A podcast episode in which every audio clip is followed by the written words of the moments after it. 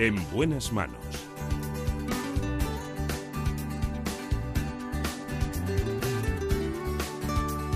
El programa de salud de Onda Cero. Dirige y presenta el doctor Bartolomé Beltrán.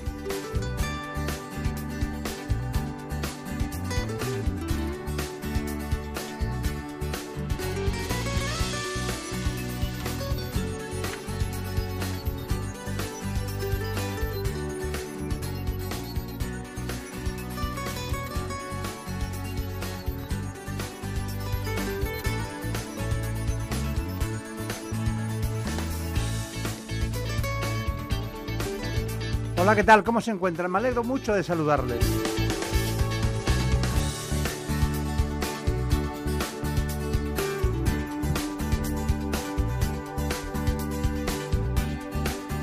Vamos primero a cuidar la vista.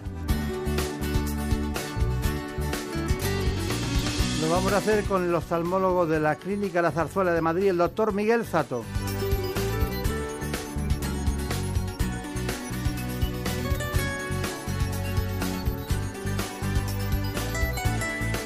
Vamos a hablar de las enfermedades más frecuentes desde el punto de vista oftalmológico en las personas mayores. Al final también veremos qué pasa con los niños. ¿Afecta la visión al rendimiento escolar? En unos instantes lo hacemos, pero sepan que estamos dispuestos a hablar de oftalmología con el doctor Sato. En buenas manos. El programa de salud de Onda Cero. Dirige y presenta el doctor Bartolomé Beltrán. Déjame soñar contigo. Déjame imaginarme en tu labio lo mío. Déjame que me crea que te vuelvo loca. Déjame que yo sea quien te quite la ropa. Déjame que mi mano roce la tuya. Déjame que te tome por la cintura. Déjame que te espere aunque no vuelva. En la producción del programa está, como siempre, Marta López Llorente. Tenerme pena. La realización corre a cargo de el gran Daniel Solido.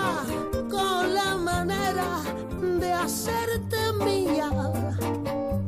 Y ahora para hablar de oftalmología, permítanme que les ponga este informe. La ambliopía u ojo vago, el estrabismo y los defectos de refracción, como la miopía, el astigmatismo y la hipermetropía, son los problemas oftalmológicos más comunes entre los niños.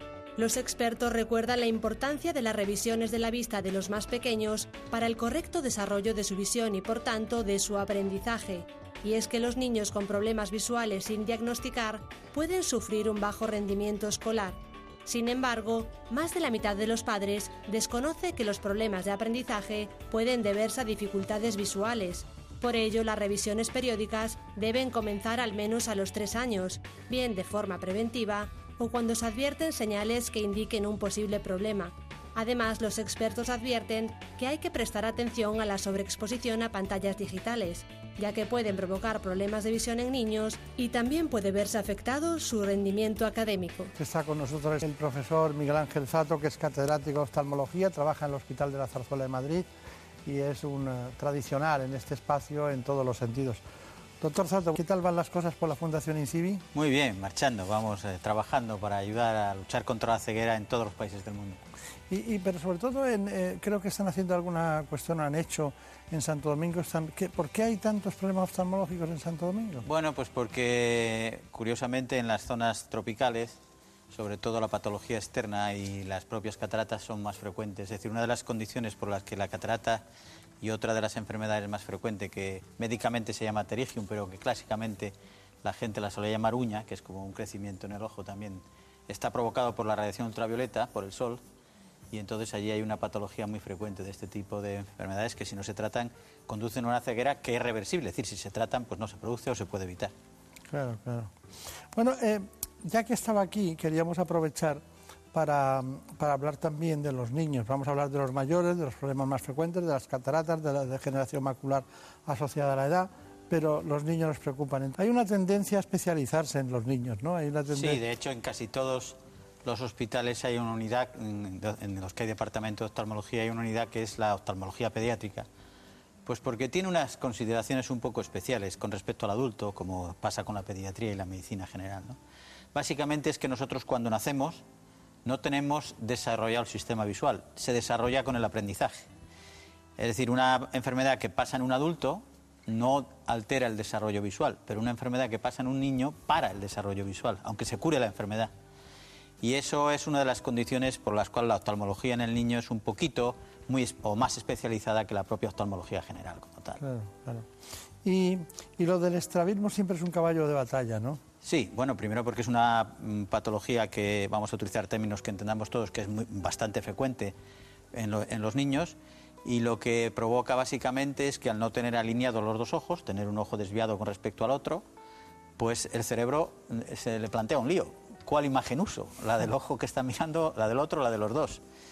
Y entonces lo que hace el cerebro es tomar por lo más sencillo, suprime una de las dos imágenes para no tener problemas. Y entonces, en el estrabismo lo que se produce básicamente es que sin tener ningún- la- ninguna lesión orgánica que nos impida ver, el propio cerebro limita la visión para no tener, para no ver doble. Y por eso es una causa de pérdida de visión importante también en los niños. Bueno, una de las más importantes, ya lo hemos visto en el vídeo, lo que llamamos ambliopía, que es el término médico, a mí me gusta utilizar mucho más los términos que conocemos todos, es el término médico de decir que el ojo se ha vuelto vago, que no trabaja sin lesión aparente. O sea, el ojo está sano, podría ver perfecto, sin embargo el cerebro no usa esa imagen, no se desarrolla y detiene el desarrollo de la función visual. Claro. Eh, em, se ha avanzado mucho en el tratamiento quirúrgico, en el tratamiento en general del estrabismo, ¿no? Sí, ha habido eh, avances importantes. Básicamente algunos de ellos han sido muy curiosos, como la introducción de la toxina botulínica. La toxina botulínica que se introduce, en la primera cosa que se introduce es en oftalmología, no con otros fines que luego después ha tenido, neurológicos, de otro tipo, sino que las primeras pruebas eh, por los años 80 del siglo pasado se empezaron a hacer en, en oftalmología para tratar o intentar eh, corregir estos, estos estrabismos. De hecho, nosotros participamos ya hace muchos años en el estudio en los niños, porque primero se hizo en adultos, por, aquello de ver qué pasaba primero en adultos, se vio que no, que te- no tenía contraindicaciones y se empezaron a utilizar en los niños. Y eso fue una de las técnicas que varió bastante eh, la técnica quirúrgica. Y luego, pues obviamente, cada vez se va mm, precisando más en la corrección quirúrgica del estrabismo. Claro, claro, claro. Bueno, eh, estamos hablando de la misma composición eh, bioquímica o química eh, cuando hablamos de toxina botulínica que la que utilizan en, en estética como en las migrañas o en los problemas de cefaleas que utilizan los neurólogos. Exactamente la misma, lo único que varía es la concentración y la zona de aplicación. Claro. ¿eh? Pero exactamente, es decir, la primera utilización fue la oftalmológica, precisamente para. Se, se- se coloca con unos electrodos en los músculos del ojo para variar su potencia y de esa forma conseguir alinear eh, los ojos. Es muy útil en niños muy pequeños y cuando ya estamos más desarrollados, que el cerebro ya tiene sus funciones muy hechas, es más difícil alterarlas y por lo tanto en- se utiliza más en cirugía precoz del estrabismo. Tengo unas ganas de ir al tema de los mayores y de la actualidad, pero no puedo evitar preguntarle una cosa. ¿Cuándo hay que llevar un niño al oftalmólogo? Pues hay lo que llamamos las barreras. ¿eh? Si no tiene sintomatología de nada, el, el pediatra, la verdad es que trabajamos muy en común con los pediatras en este, en este tipo. Si no tiene ninguna sintomatología de nada, o sea, está un niño que tiene una evolución normal, eh, normalmente está la barrera de los cuatro años. A, a una persona normal, es decir, a una persona que no se nota nada a los cuatro años. Eh, ¿Y por qué esta barrera? Es muy sencillo. Porque la agudeza visual se está desarrollando desde los ceros hasta los cuatro años y progresa desde los cuatro hasta los ocho todos los tratamientos antes de los cuatro años son muy, eh, ten- tienen un 99% de probabilidades de tener éxito. A- a partir de los cuatro años baja la probabilidad de éxito y a partir de los ocho prácticamente es casi, casi dificilísimo mejorar el ojo vago que estábamos hablando. Claro. Ahora, si tiene sintomatología en cuanto la tenga, es decir, si el, el niño guiña los ojos, si el niño se acerca mucho a las cosas, si el niño se separa mucho de las cosas, si el niño tiene dolor de cabeza, si el niño tiene algo en el aspecto externo de los ojos, como una pupila blanca o, o, están enrojecidos o tiene un ojo torcido, obviamente, pues entonces en el momento que pase es cuando hay que ir al oftalmólogo, no, no dejarlo para ver si es un poco más mayor y se le pasa solo. Sí, porque luego la achacan a los niños, son cosas de niños. No, no, cuidado, que hay cosas que no es que el niño tenga esa costumbre, es que el niño empieza a tener patología. Si el niño lo hace es por algo, o sea, el niño lo que no es es tonto, es todo lo contrario, es listísimo, mucho más listo que un adulto, porque su sistema nervioso central se lo permite mucho mejor que un adulto. Entonces, si el niño toma alguna postura, algún vicio, es que está compensando algo. Eh, es muy fácil, por ejemplo, un niño, esta es una patología muy frecuente, un niño que entra y está siempre mirando con la cabeza torcida. El niño está haciendo eso porque así ve mejor.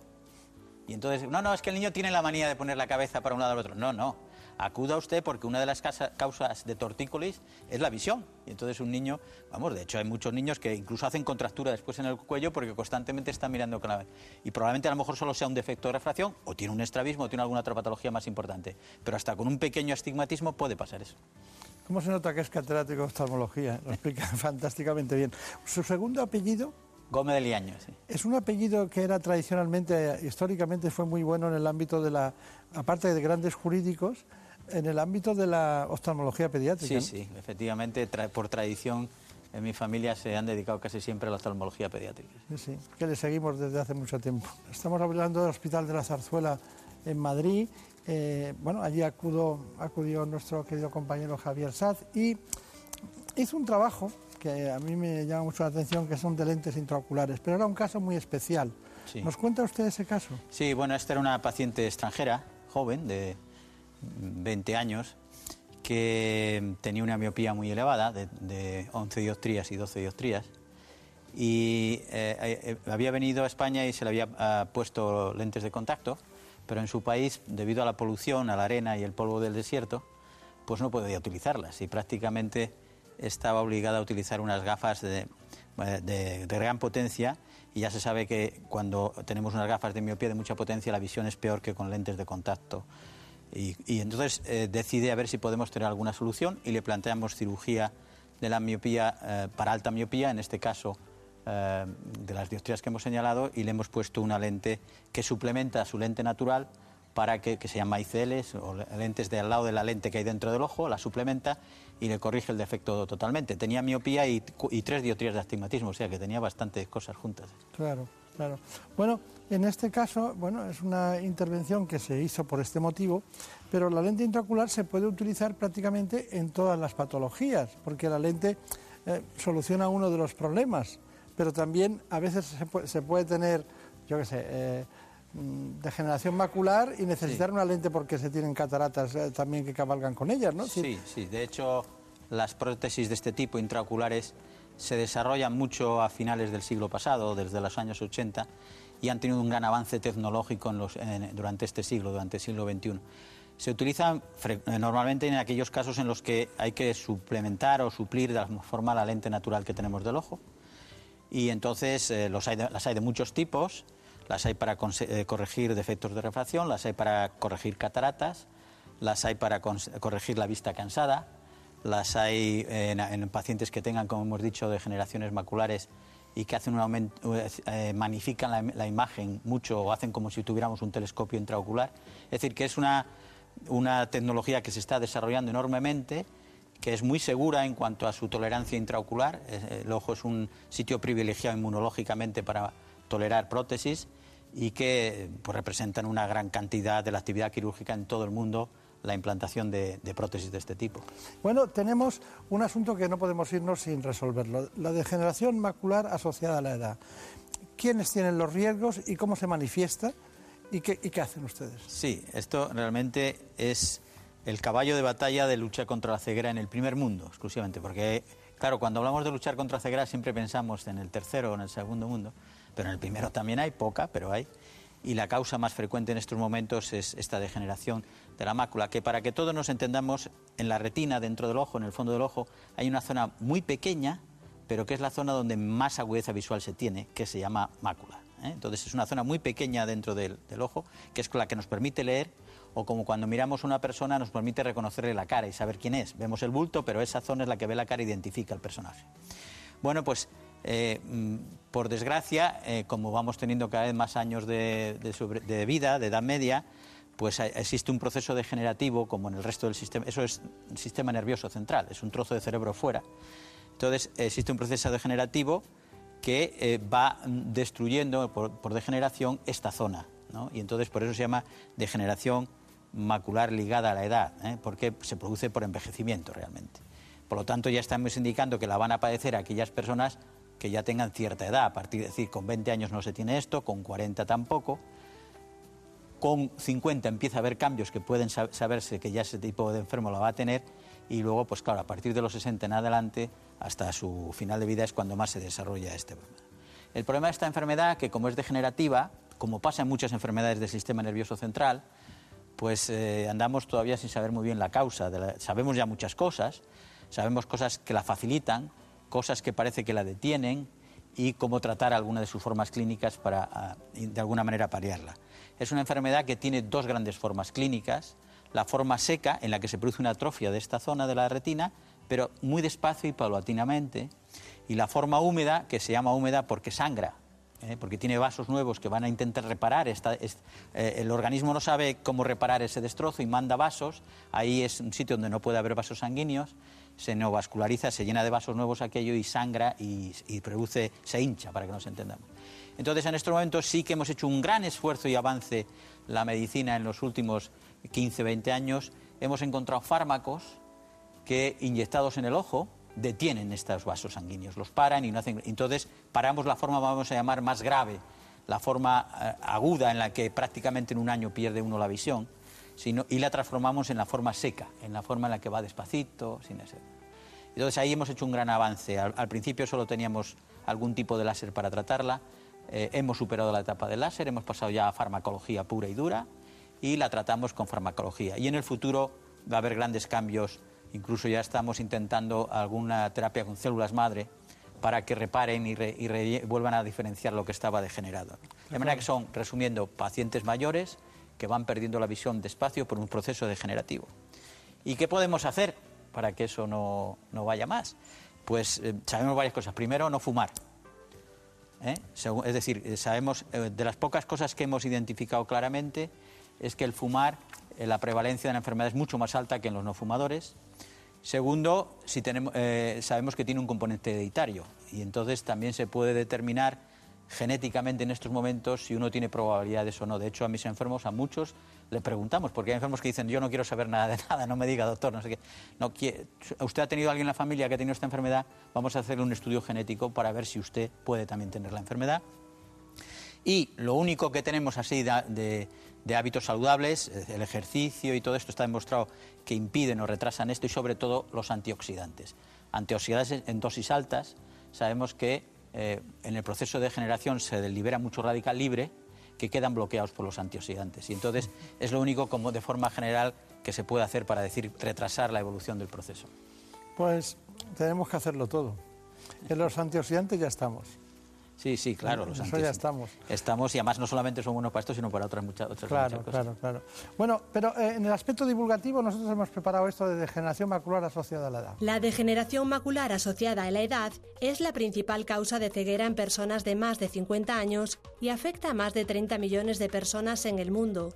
Se trata de una alteración degenerativa del centro de la retina o mácula, que es donde reside la nitidez de la visión central.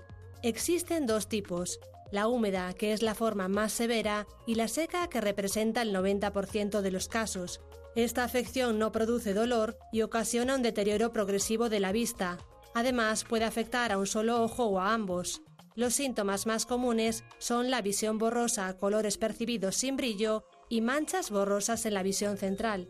El problema es que resulta difícil realizar actividades cotidianas como leer, conducir, ver la televisión e incluso reconocer caras. Por eso el diagnóstico precoz es clave para iniciar un tratamiento que evite la progresión de la enfermedad. Cómo se pone la pasión en cada uno de los conceptos innovadores que ha matizado el doctor Zato. Con esto nos bastaba para andar por la calle, ¿no? pero con lo que ha matizado usted, pues nos vamos eh, muy satisfechos. Pero tenemos eh, algo que parece tiene un nombre de tumor, pero no lo es. Es una hipertensión intraocular, es el glaucoma.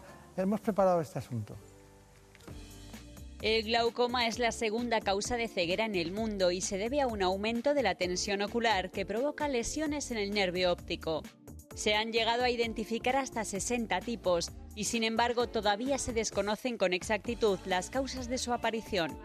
El glaucoma suele afectar a ambos ojos aunque de forma asimétrica. Un ojo puede tener un mayor grado de lesión que el otro. Entre los factores de riesgo destaca sin duda el envejecimiento, aunque también puede aparecer en edades tempranas. Otros factores son los antecedentes familiares, la miopía alta y el uso de algunos medicamentos como los corticoides. Se calcula que en todo el mundo hay más de 60 millones de personas con glaucoma, cifra que va en aumento debido a la mayor esperanza de vida de la población. En nuestro país el número de afectados ya alcanza el millón, pero la mitad de ellos desconoce que lo tiene ya que la mayoría de las personas afectadas no presenta síntomas en las primeras fases de la enfermedad. Por eso se le llama el ladrón silencioso de la visión. Los expertos insisten en que la detección precoz y cumplir el tratamiento son determinantes para intentar evitar la ceguera. Bueno, ya con esto sabemos dónde estamos, pero ¿qué, quiere, qué quiere indicarnos? Bueno, pues fundamentalmente algo que ya se ha señalado ahí, esta es una enfermedad que lo que se provoca es una subida de la presión intraocular. La presión intraocular, como la presión arterial, pues tiene unos valores normales en la mayoría de la población, pero hay poblaciones en las que la presión intraocular sube y es muy fácil de entender. Si yo subo la presión mucho dentro del ojo, la sangre no puede entrar porque tiene que luchar contra la presión que hay dentro del ojo, la presión arterial. Y entonces se dificulta el riego sanguíneo sobre el ojo, sobre, sobre todo sobre la cabeza de la salida de la vía óptica, y esto hace que se vayan muriendo células nerviosas poco a poco. ¿Y qué ocurre? Lo decía muy bien en el vídeo de que explicaba esto. Como al principio se van muriendo células, el paciente no nota nada y se le están muriendo células nerviosas. Y el paciente dice, no, yo estoy perfecto, veo perfecto. De ahí la importancia del diagnóstico precoz. Porque como no tiene síntomas en sus inicios, solo tiene síntomas ya con lo que llamamos glaucomas terminales, cuando prácticamente el paciente ya está casi ciego. Es cuando dice, hombre, no veo, no, no, hay que llegar a eso.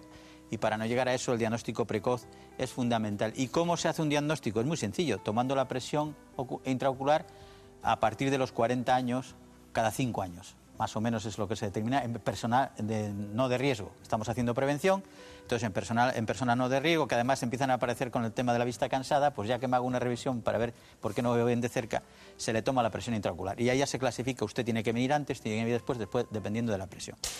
Y el tratamiento es, eh, entre comillas, eh, está bastante protocolizado en estos momentos. El primero de ellos, y hemos avanzado últimamente en los últimos años también muchísimo en las nuevas terapias, eh, es con gotas, médico. Si esto es insuficiente, tenemos la laserterapia para eh, favorecer que baje la presión intraocular. Y, si esto no funciona, entonces está el tratamiento quirúrgico, que han aparecido, además de las técnicas clásicas, que ya tenemos una gran cantidad de válvulas, de implantes, que permiten que baje la presión intraocular eh, para compensar esta enorme subida. De manera que he resumido muy esquemáticamente cómo es el tratamiento, pero en realidad es una enfermedad que es prevenible, tratable, no digo curable porque es crónica para toda la vida, pero sí se va a evitar que progrese hacia la ceguera de una forma clara y manifiesta. Y sigue siendo una de las causas de ceguera importante también en el primer mundo, básicamente por eso que decíamos que no hacemos un diagnóstico precoz lo suficiente. Claro. Fíjese, glaucoma, degeneración macular asociada a la edad, los grandes, y luego las cataratas que siempre están ahí, que las podíamos añadir.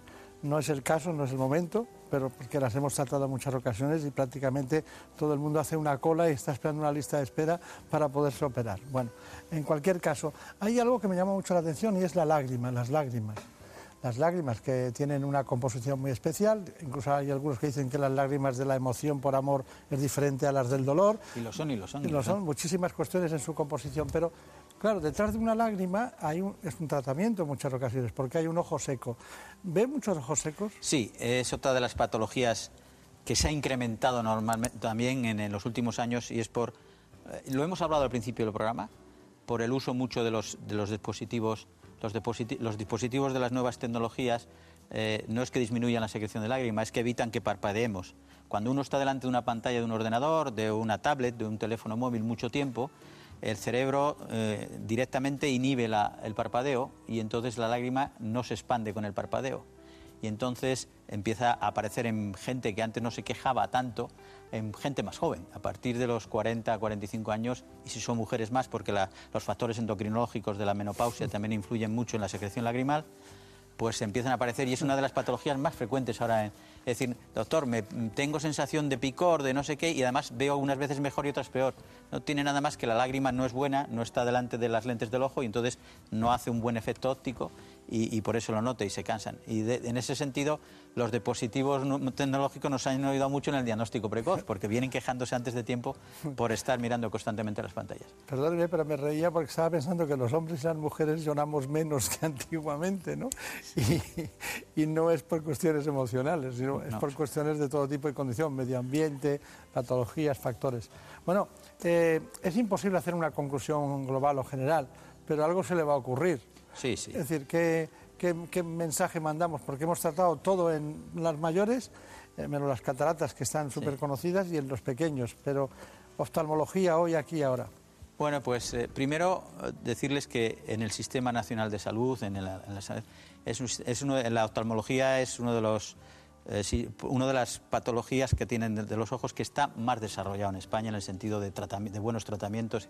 Los oftalmólogos españoles están en la cresta de ola siempre en todas las reuniones, por lo tanto que los pacientes estén tranquilos, que si acuden al especialista van a estar bien tratados y que disponen de todas las tecnologías que necesitamos en este momento. Esto yo creo que es lo más importante de todo.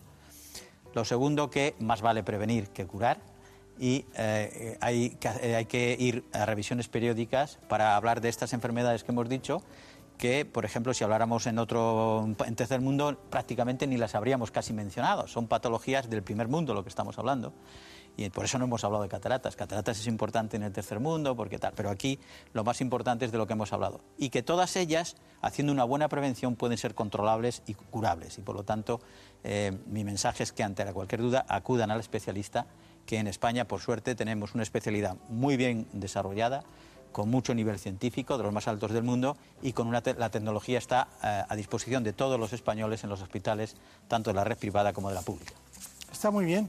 Bueno, pues doctor Zato, Miguel Ángel Zato, catedrático de oftalmología, presidente del INCIBI, que es una fundación que se preocupa también de trabajar en el tercer mundo eh, para solucionar problemas que no, no tienen solución allí, sobre todo porque no hay especialistas o las tecnologías necesarias. Y nada, muchos recuerdos a los compañeros. Muchísimas gracias. de la Zarzuela. Y gracias por invitarme. Igualmente. Hasta pronto. En buenas manos. El programa de salud de Onda Cero. Dirige y presenta el doctor Bartolomé Beltrán.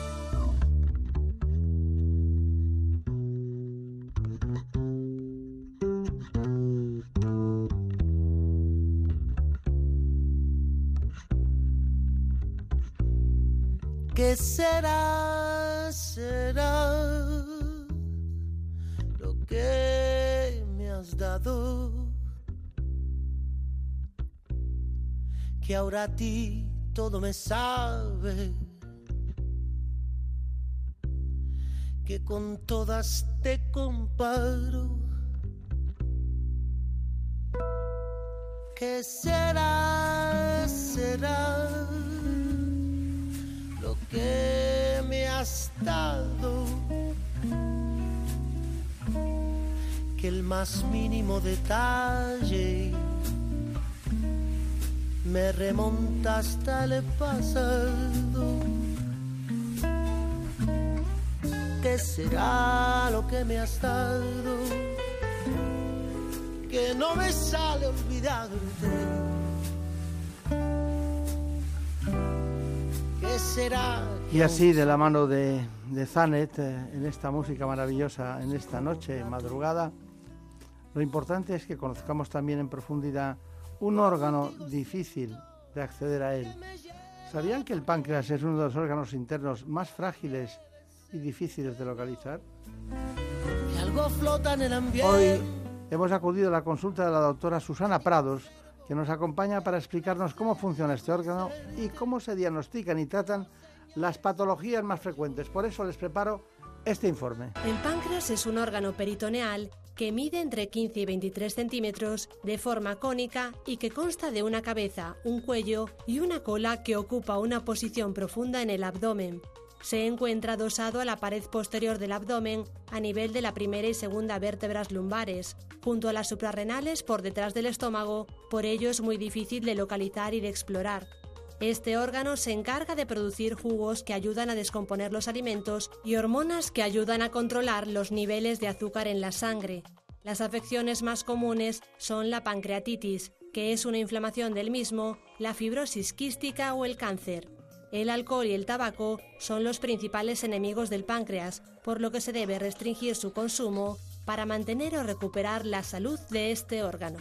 Aquí está la doctora Susana Prados que nos comentó ciertamente hace poco tiempo en su consulta del Hospital San Chinarro del Grupo Hospital de Madrid, nos decía que hay mucho, mucho miedo en general cuando se dice la palabra páncreas y va antepuesta siempre de alguna patología. En este caso nos hablaba del temor a los quistes pancreáticos. Gracias por invitarme de nuevo. Gracias.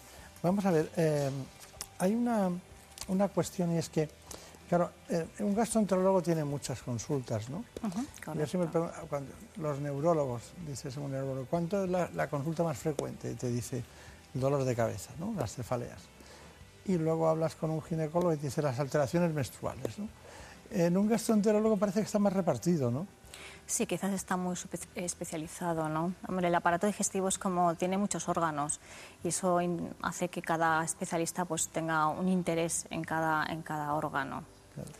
Pero, pero usted llega mucha, hay muchas, se mezcla mucho su especialidad porque al dominar las técnicas endoscópicas le permite llegar donde no se llega con la visión y con la exploración manual y, y, luego se puede hacer también no solo diagnóstico precoz, sino que además se pueden hacer intervenciones de todo tipo.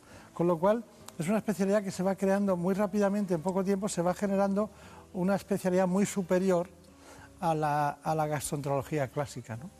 Sí, bueno, yo creo que en los últimos 20 años la evolución de la gastroenterología ha sido impresionante, ¿no?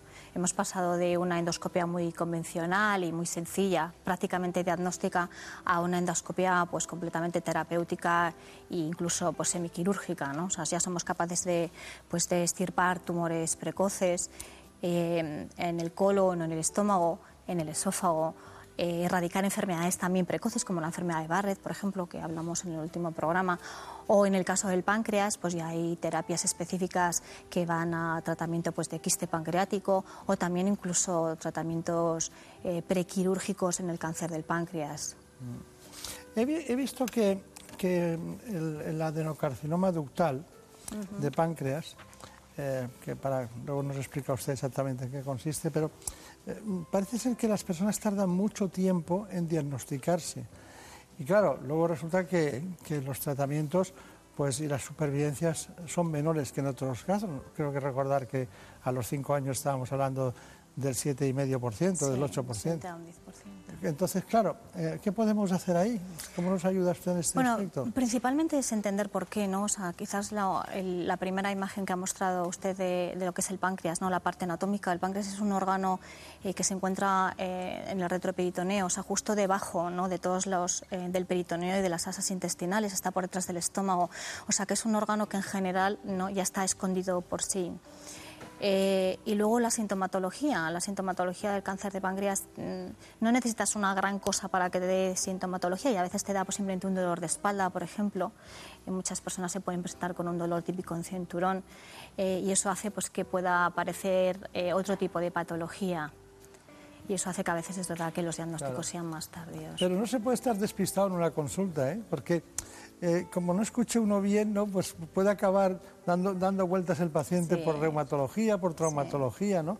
Porque claro, usted dice, está detrás de la cavidad de los, de la, trascavidad de los epiplones, ¿no? Detrás del estómago, pero claro, está delante de la columna vertebral. Y entonces, como está tan delante de la columna vertebral, dentro de, de esa caja abdominal, ¿no? Por decirlo de alguna manera, ¿Qué ocurre? Pues que puede dar dolores referidos, ¿no? que confunden al paciente. ¿no? Y luego es verdad que los métodos diagnósticos también hemos mejorado muchísimo en torno a eso, ¿no? pero por ejemplo la ecografía abdominal, que es la primera, la primera prueba de elección en los dolores abdominales, todo el mundo pues, ¿no? La primera prueba que pide una consulta es la ecografía.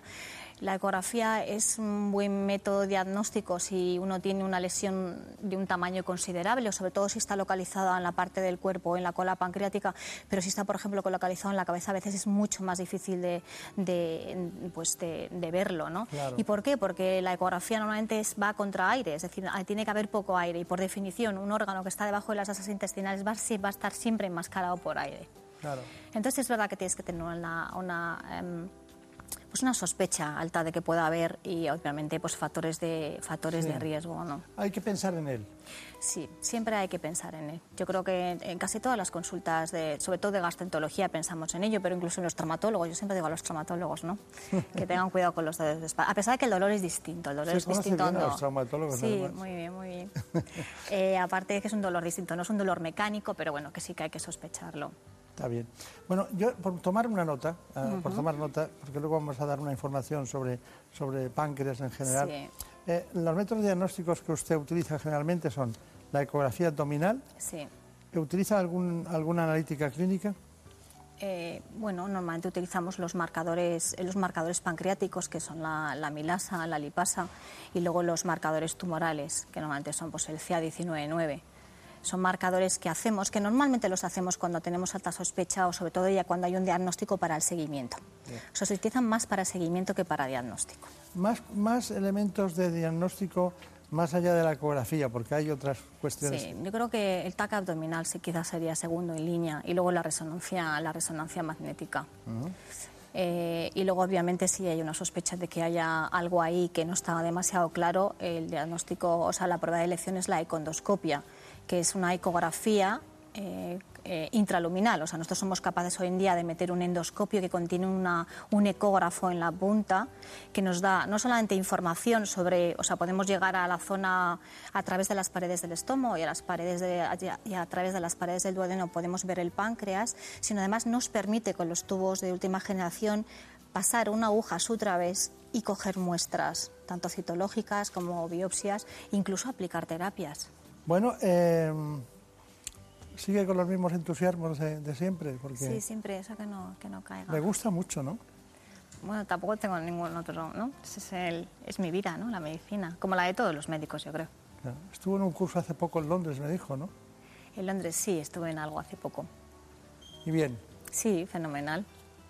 Es como en casa. Hay mucho de autodidactas en este campo, ¿no? Aunque haya una sociedad de, de ecografía digestiva y una asociación y tal. Eh, hay mucho de, interés personal en seguir el camino, ¿no? Sí, bueno, yo creo que la endoscopia en general, ¿no? Eh, yo creo que en España en general hay muy buen endoscopista. Eh, y la formación también es muy buena, ¿no? Bueno, doctora Susana Prado, estamos muy contentos de que esté aquí porque nos inquietan los quistes pancreáticos y, cuando uno se hace una, una ecografía abdominal, ocasionalmente, en un porcentaje de casos, se encuentra con un quiste pancreático. ¿Cómo, se comporta usted cuando descubre en una ecografía abdominal que hay un quiste pancreático o ya le llega de otra consulta? Eh, ¿Hay que decírselo al paciente inmediatamente?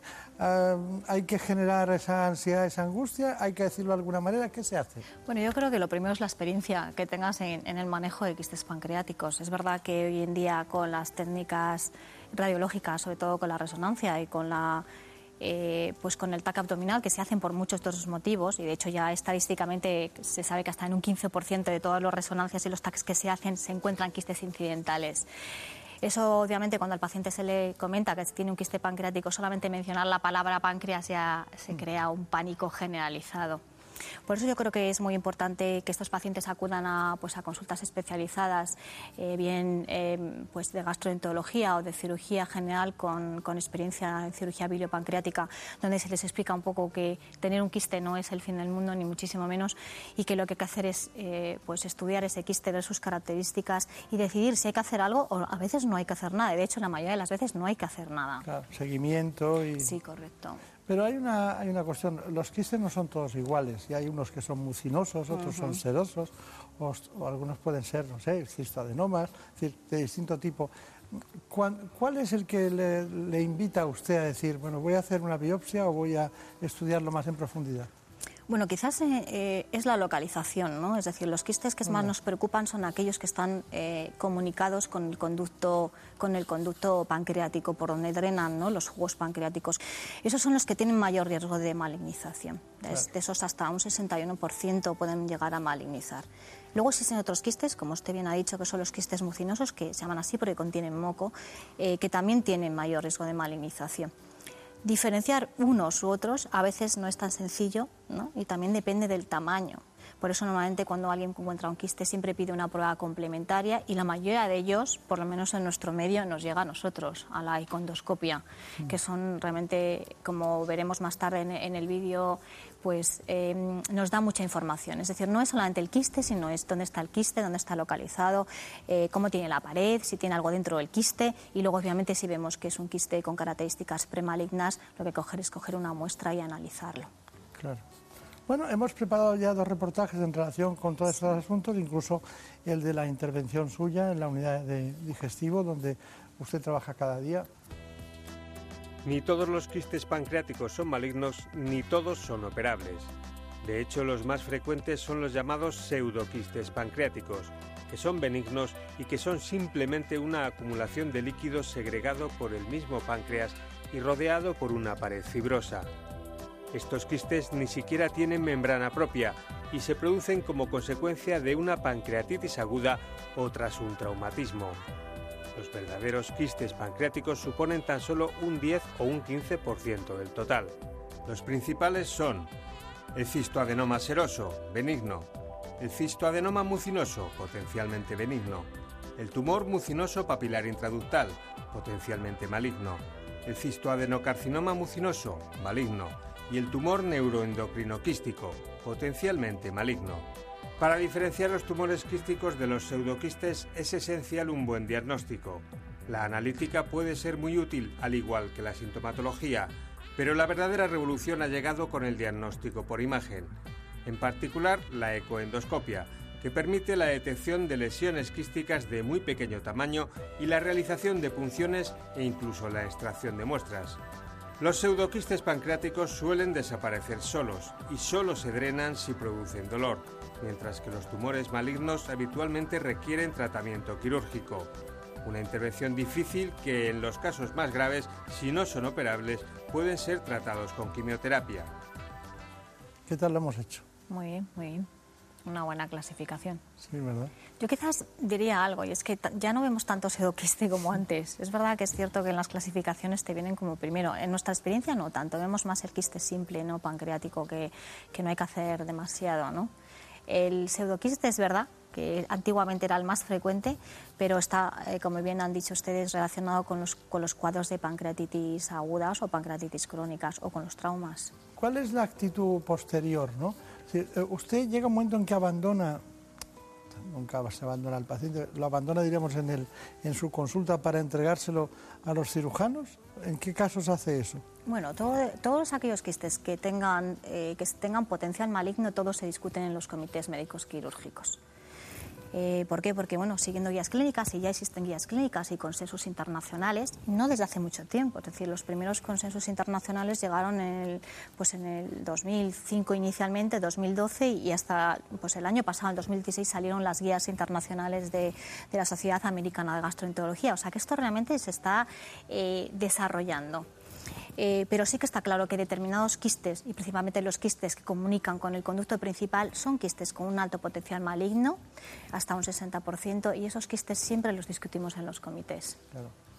Así que están muy atentos ahí el doctor Emilio de Miguel, ¿no? Y, Emilio de Vicente, la doctora Quijanos, estamos ahí siempre discutiendo quiste para aquí, quiste para allá. Parece que forman todos un, un equipo que siempre juegan eh, eh, con el mismo balón y con la misma táctica, ¿no? Bueno, yo creo que, eh, vamos a ver, yo creo que el éxito de, las unidades, en todo, yo creo que en medicina no, no radica una persona, es decir, desde el radiólogo que es capaz de identificar un quiste de un centímetro, que me parece a veces increíble, hasta luego el propio patólogo. Es decir, si no tienes un patólogo o un citólogo especializado en quiste pancreático, la mayoría de las veces te dicen muestra insuficiente. Porque, es la realidad y porque principalmente los quistes son acelulares, que es otra cosa que digo a los pacientes. ¿no? Si hacemos una punción de un quiste no es para ver si hay células o no hay células, a no ser que haya un, un, un nódulo o una región sólida, sino es simplemente para clasificarlos entre si estamos hablando de un quiste seroso, que no hay que seguir, o un quiste mucinoso, que sí que hay que seguir. Claro. Bueno, eh, hemos llegado a las palabras mayores. No podíamos pasar por los quistes de páncreas sin llegar al cáncer de páncreas. ¿no? Hemos preparado este trabajo para situarnos. Cada año se diagnostican cerca de 6.500 casos de cáncer de páncreas en España. Tumores que al no causar síntomas de inmediato en cerca de un 80% de los casos no se detectan a tiempo, pero cuando los síntomas aparecen suelen ser vagos e imperceptibles, coloración amarillenta de la piel y los ojos, dolor en el abdomen y la espalda, pérdida de peso y fatiga.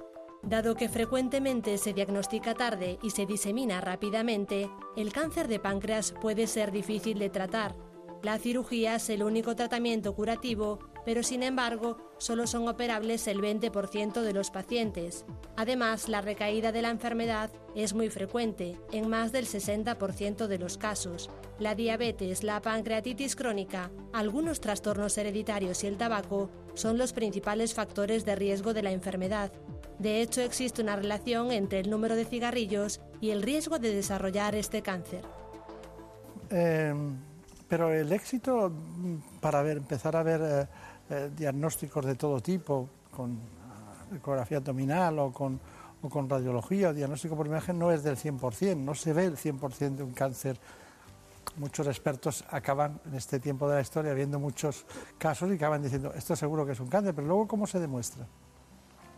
Bueno, principalmente diagnosticándolo y biopsiarlo. A veces está claro, pero hoy en día, eh, teniendo en cuenta que eh, el cirujano va a tener que estirparlo, eh, o bien el oncólogo va a tener que dar eh, quimioterapia o radioterapeuta va a dar radioterapia, siempre se necesita una muestra, una histología. Entonces, principalmente todos pasan por una, por una, una toma de muestras, o una biopsia o una muestra de citología.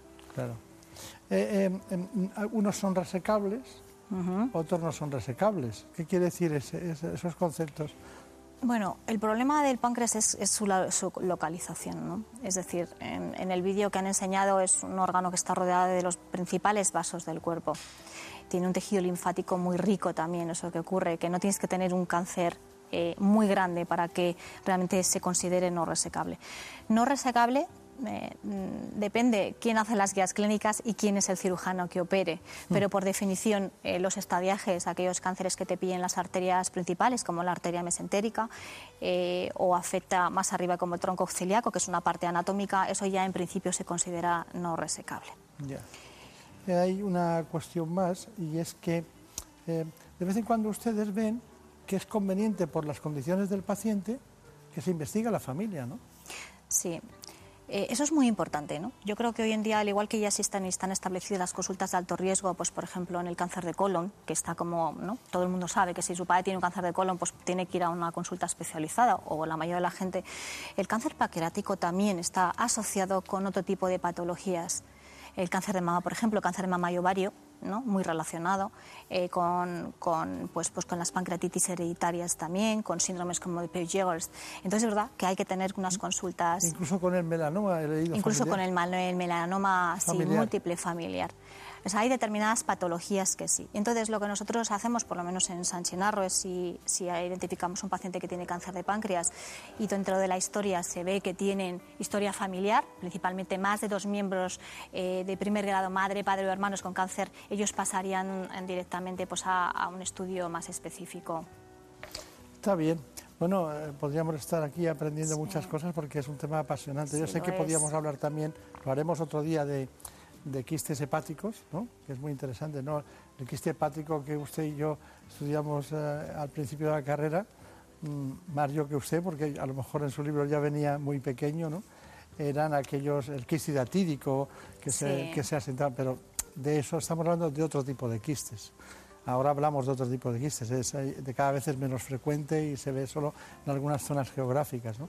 Pero como lo importante era para nosotros el quiste, el quiste pancreático, ¿cuál es su conclusión después de todo lo que hemos hablado? ¿Qué, qué le diría en general a cualquier paciente que lo tenga, lo pueda tener o, o que haya ido hace poco a una consulta y esté con la duda de si es mucinoso, si es ceroso, si es... Bueno, principalmente que no entre en pánico, ¿no? Aunque eso es fácil decirlo, claro, cuando pues, Claro. en principio uno no tiene un quiste, pero sobre todo investigarlo, o sea, transmitir el mensaje que no todos los quistes eh, son malignos, que a Dios gracias la mayoría son benignos y que la mayoría no van a generar ni cáncer de páncreas. Pero incluso en el escenario de que fuesen quistes mucinosos, el hecho solamente de haber pillado en en la fase quística, por así decirlo, ya tiene mejor pronóstico que obviamente en un cáncer ya establecido. Lo que hay que estar en un centro especializado donde tengan equipos em, eh, multidisciplinarios, donde tenga un buen patólogo que te sepa, pues, a- em, obviamente, coger la muestra e interpretar la muestra correctamente. Y obviamente lo más importante es pues, un equipo quirúrgico especializado en cirugía biliopancreática. Está bien. Bueno, pues como siempre ha sido un placer. Le tiene que dar muchos recuerdos a, a los especialistas en cirugía que tanto nos ayudan Eso lo haré. y que, y que saben tanto, ¿no? Yolanda Quijano y el doctor Emilio Emilio de Vicente, de Vicente, sí, sí. todo el equipo. le da usted recuerdos. Pero también les vamos a decir que si tienen eh, vómitos, dolor y sobre todo una ictericia, un, color amarillento a la piel, eh, que no hace falta que sea un quiste, pero pueden estar en el camino de tener algún problema pancreático, convendría que acudieran a una consulta Sí, sí, como la esos suya, son ¿no? signos de alarma. Los signos de alarma siempre requieren una consulta urgente, sí. La ictericia, desde luego. Doctora Susana Prada, ha sido un placer, muchas gracias Nada, y hasta pronto. gracias por invitarme. Es una suerte eh, tenerla tan cerca, no solo en este programa, sino tan cerca en, en la localización de ese hospital, ese que es en el frontispicio de la carretera de Burgos, eh, de Madrid, prácticamente el hospital más, con más especialistas, Hospital de Madrid San Sinarro, que tanto nos ayuda. Muchas gracias y hasta pronto. En buenas manos. El programa de salud de Onda Cero. Dirige y presenta el doctor Bartolomé Beltrán.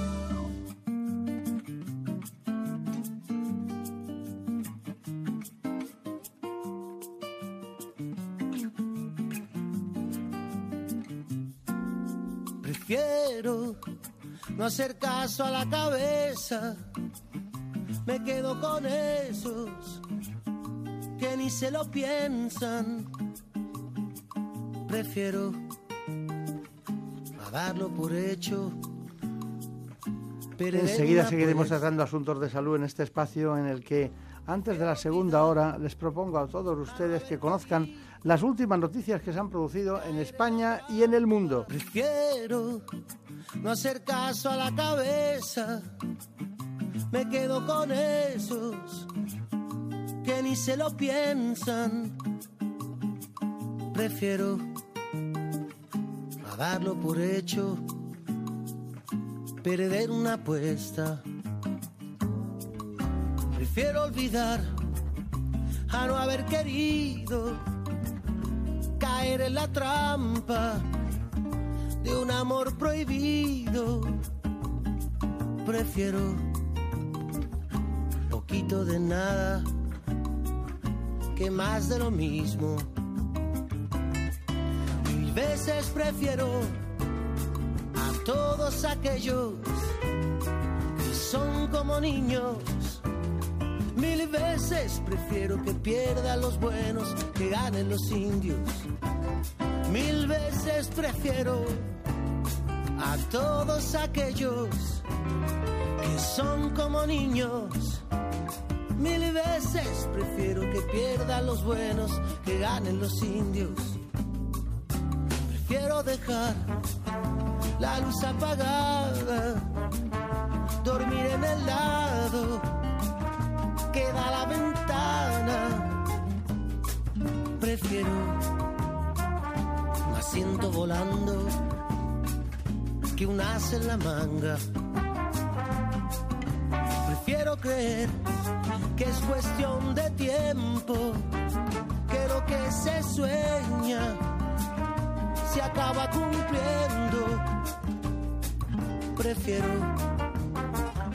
prefiero que sepas que no estoy perfecto.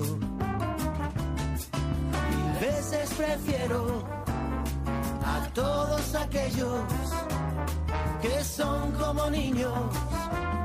Mil veces prefiero que pierdan los buenos que ganen los indios.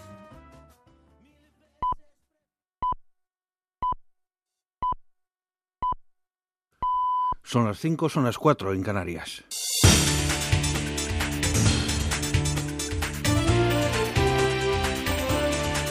Noticias en Onda Cero. Buenas noches. El expresidente de la Generalitat catalana, Carles Puigdemont, ha dicho que es insostenible que haya elecciones en Cataluña con una gran parte de los candidatos en la cárcel, por lo que espera que el Tribunal Supremo acuerde su puesta en libertad mañana lunes. En una entrevista ante un aforo de unas 500 personas en el Festival Anual del periódico flamenco de Standard, Puigdemont ha insistido en que los exconsellers están en prisión por razones exclusivamente políticas. El futuro de los pueblos no se decide en un tribunal, no se decide en un Consejo de Ministros que se ha apropiado de unas atribuciones que nadie le ha dado. El futuro de los pueblos, al menos de los pueblos en democracia, nos lo jugamos en las urnas, que es donde nos lo queremos jugar. Por eso nosotros encaramos este 21 de diciembre como la segunda vuelta del 1 de octubre. El presidente del Gobierno, Mariano Rajoy, ha lanzado su ofensiva en esta precampaña en Cataluña contra el PSC, al subrayar que solo el voto al Partido Popular tiene un destino claro. Durante un acto político en Mataró, Rajoy ha advertido de que no se sabe lo que harán otros partidos ni con quién se van a liar tras los comicios del 21 de diciembre un gobierno en situación de normalidad. Eso es lo que está ocurriendo ahora. Y ahora hay elecciones convocadas por el presidente del gobierno porque otros o no quisieron o no se atrevieron o no le dejaron o las tres cosas a la vez o dos de algunas de ellas. El candidato del PSC a la presidencia de la Generalitat, Miquel Iceta, ha pedido al resto de españoles que distingan la deriva independentista de la voluntad de los federalistas de ofrecer lealtad, lo que no impide exigir lo que se considera justo. Iceta se ha referido de este modo a las críticas que ha recibido su propuesta de crear una hacienda federal para que la Generalitat, en consorcio con el Estado, recaude y gestione todos los impuestos. Los catalanes que quieran mejorar la financiación se han quedado con solo una opción que es la que yo represento, porque está claro que con Ciudadanos y con el PP no va a mejorar la, financiación de Cataluña y los independentistas han, han, decidido renunciar a ello. La candidata de Ciudadanos a la Generalitat, Inés Arrimadas, ha dicho que estamos a 20 días de que se acabe el proceso y ha apostado por llenar las urnas e iniciar una nueva etapa para despertar el día 21 de una pesadilla. Arrimadas ha presentado en Badalona al equipo de Ciudadanos arropada por el presidente del partido, Albert Rivera. Quedan 20 días para que en Cataluña haya buenos gestores, haya buenas noticias, haya buenas decisiones y haya buenas palabras desde el Gobierno de la Generalitat. Solo depende de nosotros, solo depende que vayamos a votar, que llenemos las urnas con la ilusión que llenamos cada día las calles, porque ahora sí que votaremos. El dirigente de Podemos, Íñigo Errejón, ha abogado por una reforma constitucional que tenga en su mismo corazón la defensa de los derechos sociales que fueron erosionados durante los años de la crisis, porque si no, ha dicho, sería una reforma vacía. Errejón se ha expresado así durante una jornada sobre la renta básica universal en la sede de Podemos en Santander.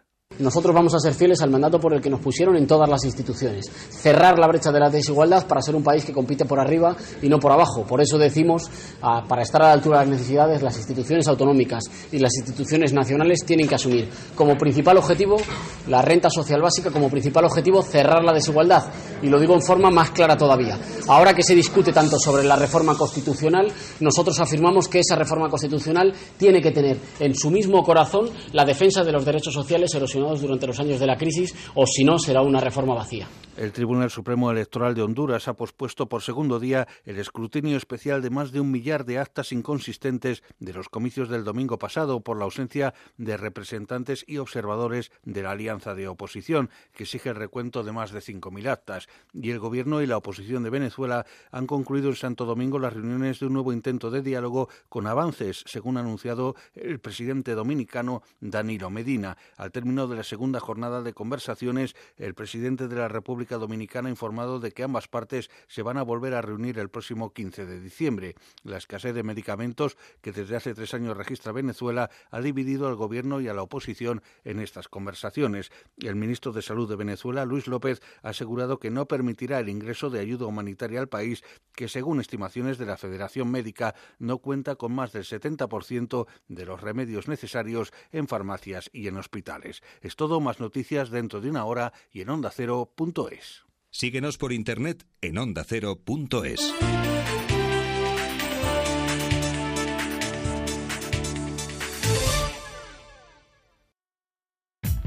Este domingo todo el deporte en Radio Estadio.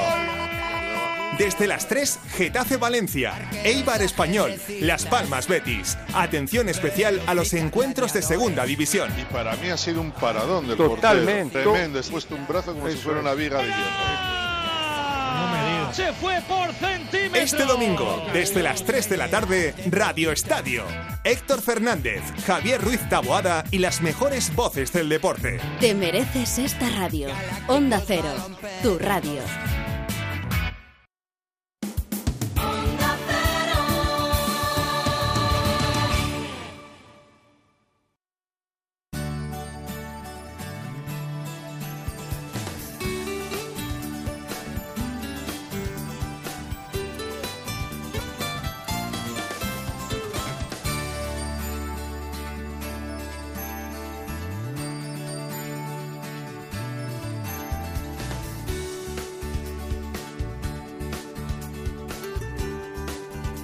Buenas manos.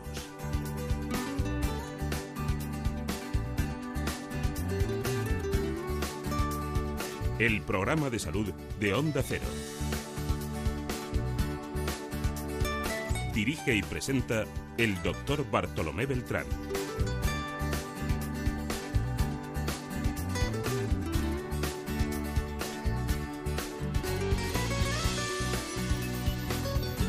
Seguimos adelante en esta segunda parte del programa en la que vamos a contar con un solo especialista. Una hora para hablar de hepatitis C. Pero claro, en ese tiempo daremos paso a algo fundamental y es las consecuencias de la hepatitis C, cirrosis hepática y cáncer de hígado. Lo hacemos con un gastroenterólogo del Hospital Puerta de Hierro de Madrid y del Hospital La Luz también de Madrid. Se trata del doctor José Luis Calleja.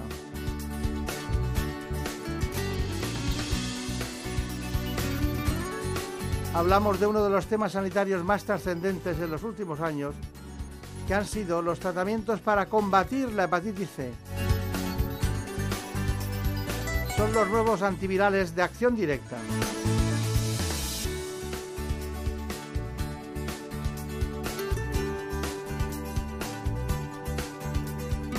De la mano del doctor Calleja vamos a conocer los últimos avances terapéuticos para abordar esta enfermedad y asuntos de actualidad con el Plan Nacional para tratar el virus de la hepatitis C.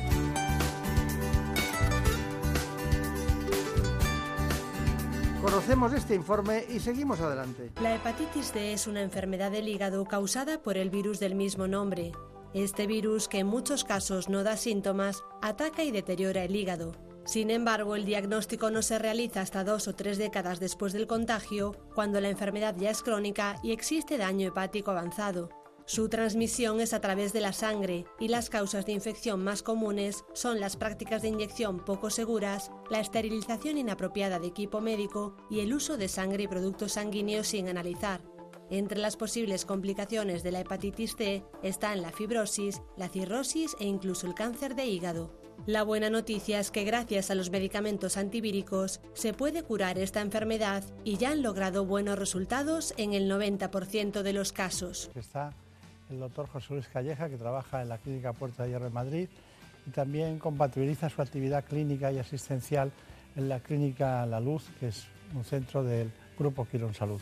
Bueno, lo cierto es que estamos hablando de hepatitis C y cuando se ha indicado alto coste económico y hepatitis C, eh, tienen ustedes que comprender que nosotros no nos dedicamos a la econometría de la salud, nos dedicamos a que ustedes les curen.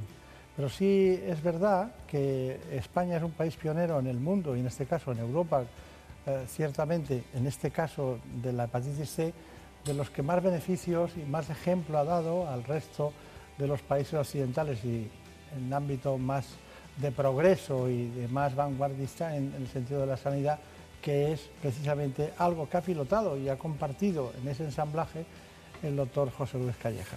Así que es un honor para nosotros que esté aquí hoy, porque mucha gente, incluso en el ámbito político, lo reclamaba ya de que usted contara la parte clínica y la parte asistencial.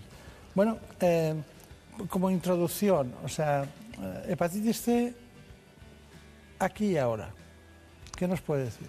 Bueno, eh, yo creo que las noticias que traemos actualmente son noticias muy optimistas. empezamos esta nueva era de los antivirales directos a finales del año 2014 y desde el lanzamiento del Plan Nacional en el año 2015 se han logrado tratar y curar en más de un 95% de los casos a más de 80.000 pacientes. Esto es una situación única eh, en el contexto europeo. España en este sentido ha sido, como, como bien ha dicho, un país eh, realmente la punta de lanza del tratamiento de la hepatitis C en, nuestro país y realmente bueno, hemos podido tratar de una manera rápida a todos aquellos pacientes que teníamos eh, identificados en los hospitales y que hemos conseguido, como digo, curar en más del 95% con tratamientos de corta duración, sin efectos secundarios y de, como he dicho, una alta eficacia. Corta duración, tratamientos de corta duración. ¿Qué quiere decir eso de corta duración? Bueno, corta duración quiere decir entre 8 y 12 semanas. Se tratan más del 95% de los pacientes en el momento actual.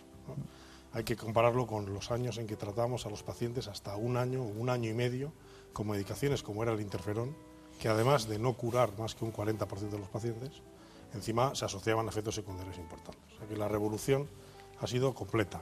Menos tiempo, más simplicidad. Ahora tratamos a la mayor parte de los pacientes con un solo comprimido al día, en un tiempo tan corto de tiempo. Eh, el tratamiento puede ser aplicado prácticamente a la totalidad de los pacientes infectados, independientemente de su edad, de su tipo de virus, de sus condiciones sanitarias adyacentes, son en pacientes que tienen otras comorbilidades también podemos tratarles de hepatitis C. Es decir, hemos pasado un tratamiento poco eficaz que curaba, como digo, a un pequeño porcentaje de pacientes y aplicable a un pequeño número, a un tratamiento casi universal que cura la mayor parte de los pacientes. Cuando eh, se hablan algunos datos estadísticos de que en más del 80% de los casos, como tengo aquí de esta noticia, ¿no? se cronifica, eh, mm, indíqueme por qué eso es positivo.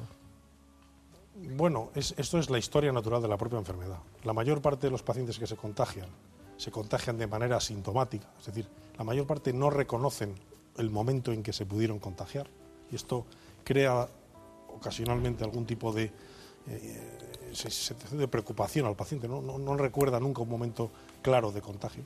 Y la mayor parte de las infecciones que se producen, el sistema inmunológico no es capaz de curarlas como ocurre, por ejemplo, en el caso de hepatitis A. El paciente se infecta y ningún paciente se cronifica. Los pacientes se curan, su sistema inmunológico es capaz. En este caso el virus muta, tiene capacidad de mutación de escapar a la acción de los anticuerpos y por lo tanto en muchas de las ocasiones se cronifica. Y diagnosticamos al paciente habitualmente en la fase crónica. Eh, eh, para ustedes saber el estado evolutivo de la clínica del paciente, hacen analíticas y las tradicionales eh, transaminasas, ¿no? Bueno, entonces, ¿qué es lo que hacen para decir cuál es el estadio en que se encuentra el paciente? O sea, para poder decir, estamos en una, en una infección viral, es una hepatitis C, ya sabemos que el contacto sangre-sangre es siempre eh, inevitable, es por lo que se causa, pero ¿cómo determinan el momento clínico y el momento de la, de la El momento clínico de la infección está básicamente determinado por el nivel de fibrosis que el paciente alcanza. Es decir, la consecuencia de tener inflamado el hígado es que el hígado se fibrosa. Y eh, el estadio de la enfermedad, clásicamente o de una manera, se clasifica basándose en el grado de fibrosis. Los pacientes que no tienen fibrosis son los pacientes más leves, los pacientes que tienen una fibrosis avanzada son aquellos pacientes que ya pueden desarrollar una cirrosis y son los pacientes más graves. Disponemos ahora de métodos no invasivos, de métodos eh, realmente no cruentos, para de alguna manera monitorizar a los pacientes y saber en qué estadio se encuentran. Claro, claro, claro. Eh, para que todo el mundo nos entienda, la fibrosis sería eh, algo que, que, no tiene actividad celular, ¿no? que es, eh, es como una especie de, de cicatriz. Exactamente. Es, de hecho, es, eh, es tejido colágeno. es, es, básicamente al final la consecuencia final de mantener una inflamación crónica en el hígado. De un hepatocito, que es la unidad funcional del hígado a pasar a una fibrosis que transforma ese patocito en un territorio que no funciona. A funcionar, exactamente. A funcionar. Entonces, ese tránsito que es muy importante, ¿no? Porque eso es lo que define. Y luego hay cosas que contribuyen a que el progreso de esa fibrosis sea muy rápido y además progresivamente evolutivo en el tiempo y, otras cosas que hacen que sea más lento o, características del paciente que lo haga más lento. ¿Me puede indicar? Sí, eh, hay, hay una serie de pacientes que fibrosan muy rápidamente teniendo la infección y otros que fibrosan más lentamente. Hay algunos factores que pueden ser genéticos, pero hay algunos factores claramente identificados. Por ejemplo, los varones fibrosan más que las mujeres. Por ejemplo, los pacientes que se contagian en una edad mayor fibrosan más que los que se contagian en una edad más joven. Aquellos pacientes que a veces por no conocer su enfermedad consumen alcohol, además de tener hepatitis C, fibrosan más rápidamente. Tanto es importante identificar la infección lo antes posible para, primero, en este caso, tratar al paciente, pero en cualquier caso evitar cofactores que puedan agravar la enfermedad de una manera eh, rápida. Está bien. Es muy... ¿Y cuándo decimos que es crónica? Cuando ha pasado más de seis meses. Esto es un acuerdo, digamos, un poco... Sí, es una guía internacional, un ¿eh? acuerdo, un, si el paciente, Si la viremia en sangre persiste más de seis meses después de la infección aguda, se entiende que el paciente la ha cronificado, porque cuando la limpia automáticamente, cuando la aclara espontáneamente, la hace antes de seis meses. Bueno, tenemos una montaña, mm. muchos árboles, empieza un incendio y hay barreras naturales para impedir que prosigan. ¿no? ¿Hay alguna barrera médica, asistencial, clínica, algún tratamiento para evitar que la progresión de la fibrosis, de la cirrosis hepática continúe? El tratamiento es lo mejor. Es decir, nosotros tenemos a un paciente, le curamos y la fibrosis deja de pasar. Yo creo que eh, en esto lo que tenemos que tener es barreras para seguir teniendo casos nuevos. Estos pacientes hay que tener en cuenta que la mayor parte de los pacientes de infección por virus C se contagiaron en la década de los 80. Eh, desgraciadamente esta enfermedad ha, causado estragos hasta que hemos tenido esta medicación. Eh, hay que pensar que hasta hace muy poco tiempo era la principal causa de trasplante, la principal causa de cirrosis, la principal causa de cáncer de hígado ya ha causado un daño muy, muy relevante. Ahora lo que tenemos que hacer es, una vez tratados los pacientes que ya teníamos, tenemos que eliminar todas aquellas fuentes que pueden crear nuevos pacientes. Esto sería fundamental para que esta enfermedad, disminuyendo el número de casos nuevos y tratando a los que exista, se convierta en una enfermedad residual en un plazo muy breve de tiempo. De tanto curar pacientes con hepatitis C y con cirrosis hepática y con carcinoma y luego ha tenido actividades como tiene usted en el trasplante, se ha vuelto preventivista, ¿no? Bueno, es que realmente trabajando en el mundo de la infección, realmente eh, la mejor prevención es, es, eh, evitar, eh, evitar, esto. De todas maneras, también le digo que en este caso, no habiendo vacuna y no habiendo un, un escenario donde vaya a haber vacuna, la mejor prevención es el tratamiento. Bueno, Javier Sanz se interesó por el Plan Nacional y después de las matizaciones que ha hecho el doctor José Luis Calleja llegó a estas conclusiones. Extender el tratamiento de la hepatitis C con antivirales de acción directa a todos los pacientes que lo necesiten. Esto es lo que pedían los afectados a las puertas del Ministerio y es lo que han conseguido.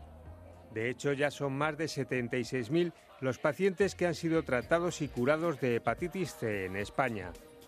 Como Mario, quien, enfermo desde hace 25 años, creó la plataforma de afectados y lideró las movilizaciones. Me he curado el virus de la hepatitis C y realmente el cambio es espectacular, tanto físicamente como psicológicamente. Según el Ministerio de Sanidad, la decisión afecta a todos los infectados de hepatitis C, incluidos aquellos con grados de fibrosis más bajo, F0 o F1, alrededor de 92.000 personas. 52.000 de ellos necesitaban el tratamiento de forma urgente y ya lo han obtenido. Se están salvando muchas vidas eh, los enfermos están accediendo a estas medicaciones, sobre todo los más graves y también los menos graves. Aunque ya no hay restricciones, el tratamiento con antivirales de acción directa, que lógicamente debe ser prescrito por un especialista, sigue teniendo un precio muy elevado, casi 27.000 euros por paciente. Hasta el momento, el Sistema Nacional de Salud ha invertido más de 1.600 millones de euros, y durante este año 2017 está previsto invertir otros 200 millones más. Vamos a seguir trabajando, aplicando el, plan diseñado por el recientemente fallecido doctor Joan Rudés, junto con otros expertos. Vamos a redoblar los esfuerzos para continuar reduciendo la morbimortalidad causada por el virus y seguiremos trabajando en la detección precoz de casos y continuaremos haciendo los esfuerzos que sean necesarios para que los antivirales innovadores continúen disponibles para todos los pacientes que lo necesiten. El Plan Nacional para la Erradicación de la Hepatitis C incluye la prevención, el diagnóstico, el tratamiento y el seguimiento de los pacientes. Para ello, según los hepatólogos, lo más urgente es efectuar una estrategia de cribado mediante análisis de sangre específicos a los nacidos entre 1950 y 1980, con lo que se tendrían diagnosticados el 75 o el 80% de las personas afectadas. El objetivo final de este plan es disminuir la morbilidad causada por el virus de la hepatitis C, principal causa de patologías tan graves como la cirrosis o el cáncer hepático porque en el fondo se trata de una enfermedad más para la que hay tratamiento y ningún tratamiento es caro si salva una vida. ningún tratamiento es caro si salva una vida es, una verdad casi absoluta, ¿no? Es, increíble, pero es así. Eh, bueno, hay mucho desconocimiento de la hepatitis C en la población, a pesar de su trabajo, de sus compañeros, que hay Usted tiene media docena de compañeros que están en la misma liga ¿no? que usted, ¿no? trabajando en distintos hospitales españoles. ¿no? Muchos más. Hay mucho, hay mucho. En España hay cerca de 800 especialistas en enfermedades del hígado y realmente este tratamiento, la ventaja que ha tenido es que se ha aplicado en prácticamente la totalidad de hospitales españoles. esto yo estaba hablando de líderes de opinión como usted. Obviamente, eh, hay, hay gente que tiene una especial dedicación más al tema, pero como dice, es verdad que existe un desconocimiento, incluso que es una enfermedad que sigue teniendo un cierto estigma. Y esto, fin, informes recientes, hay un informe de la Fundación Más que Ideas que realmente pone de manifiesto que todavía la gente piensa que se puede contagiar por un beso, que porque eh, hay vacuna, lo, siempre lo asocian a comportamientos eh, pues inadecuados, ¿no? y, realmente eh, esto no es así. La mayor parte de la gente que tenemos se ha contagiado o no sabe cómo se ha contagiado, se ha contagiado probablemente en un medio, incluso a veces hospitalario, por una transfusión. En fin, realmente eh, la infección es difícil de contagiar en el medio familiar y bueno, hay que hacer un esfuerzo en, educar a la población al respecto, ¿no? tanto de medidas preventivas para no adquirirla, como de que bueno, realmente cuando uno la tiene es una enfermedad más infecciosa que se puede curar. Claro. Por eso sobre el desconocimiento hemos preparado también este informe. La hepatitis C es una enfermedad que por su ausencia de síntomas, cerca del 70% de los pacientes ignoran que la tienen. Aunque su incidencia ha descendido por el uso de material médico desechable, la introducción de la prueba de anticuerpos de la hepatitis C y una mayor conciencia sobre el riesgo de compartir jeringuillas, la prevalencia continúa siendo elevada. Según el informe Percepción Social de la Hepatitis C en España, promovido por la Fundación Más que Ideas y la Federación Nacional de Enfermos y Transplantados Hepáticos, existe un alto grado de desconocimiento que dificulta la prevención y es que la tercera parte de los encuestados no ha oído hablar de la enfermedad. Uno de cada cinco personas no sabe que el hígado es el principal órgano afectado y cerca del 40% no asocia la patología con la cirrosis y el cáncer de hígado. En cuanto al diagnóstico, pese a que un 85% sabe que se puede detectar a través de un análisis de sangre, solo uno de cada cinco encuestados se ha realizado esta prueba una cuestión clara, concisa y concreta, pero claro, cuando alguien se dedica a una especialidad, la gastroenterología, ¿no? hay tantas disciplinas dentro de ella, tantos posibles, eh, eh, diríamos, ámbitos dentro de la especialidad que te encuentras cirujanos eh, en el ámbito de la, de la, cirugía general que son, son hacen gastroenterología.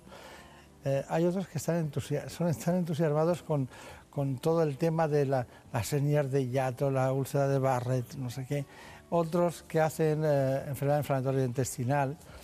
Bueno, su caso, ¿cómo empieza y cómo llega al hígado? Yo me formé en el Hospital Puerta Hierro. Muchas veces a lo que realmente llegas es porque hay una persona que te anima en, ese campo. ¿no? Yo recuerdo que en mi hospital estaba el profesor Escartín, que ya estaba eh, jubilado, que era una persona que en esos momentos trabajaba con lo que era hepatitis 1 B, que era como se llamaba entonces la hepatitis C, eh, y, por ahí comenzamos. También muchas veces la vida te coloca en distintas oportunidades que hace que te dediques. Yo me he dedicado fundamentalmente a la patología y a, y, hacer endoscopia y, realmente han sido... No a la patología, sino la hepatología, y hacer endoscopia.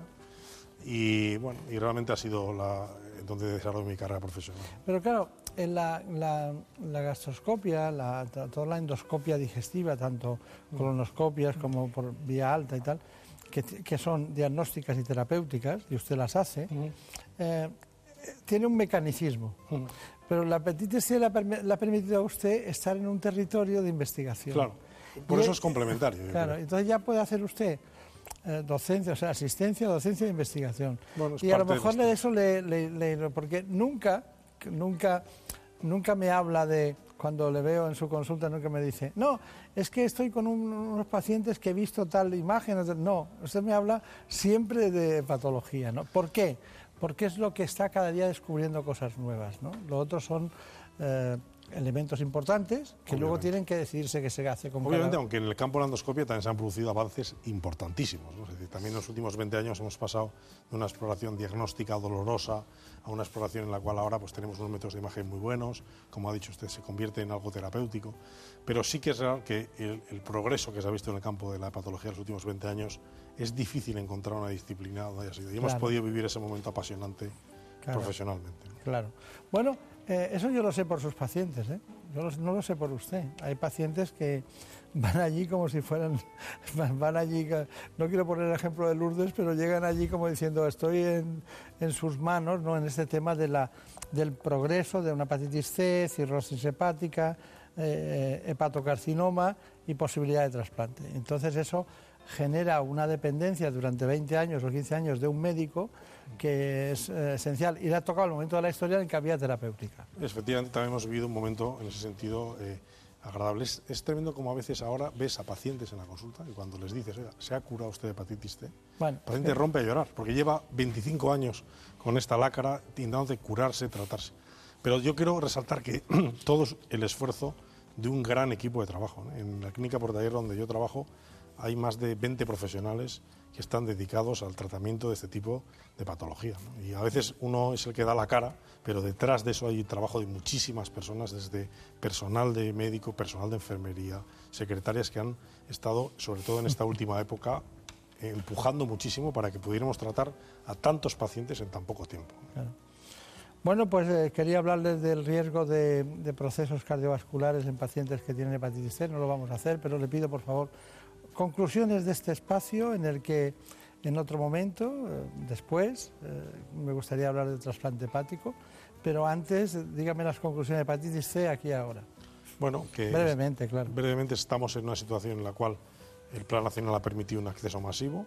Hemos tratado, yo creo que la casi totalidad de los pacientes que están infectados. Estamos tratando ahora probablemente a los que tienen un nivel más bajo de fibrosis y realmente ahora el paso quizás es identificar precozmente a aquellos pacientes no diagnosticados para ponerlos en evaluación y ver si esos son candidatos al eh, tratamiento eh, antiviral. Y, quiero pues presumir en este caso de país y poder decir que España en este sentido creo que ha sido un líder en, en Europa y en el mundo del tratamiento de la hepatitis C.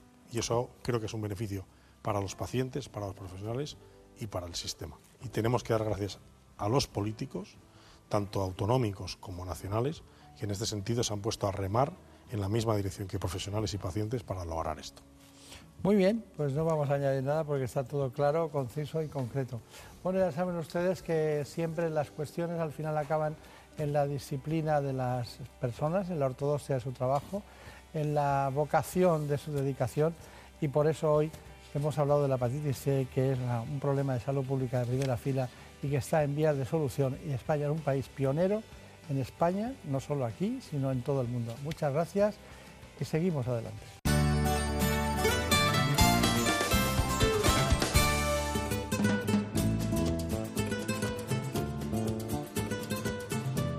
Ha llegado el momento de conocer lo que publican nuestros compañeros de La Razón en ese suplemento de A tu Salud. Saludos desde La Razón.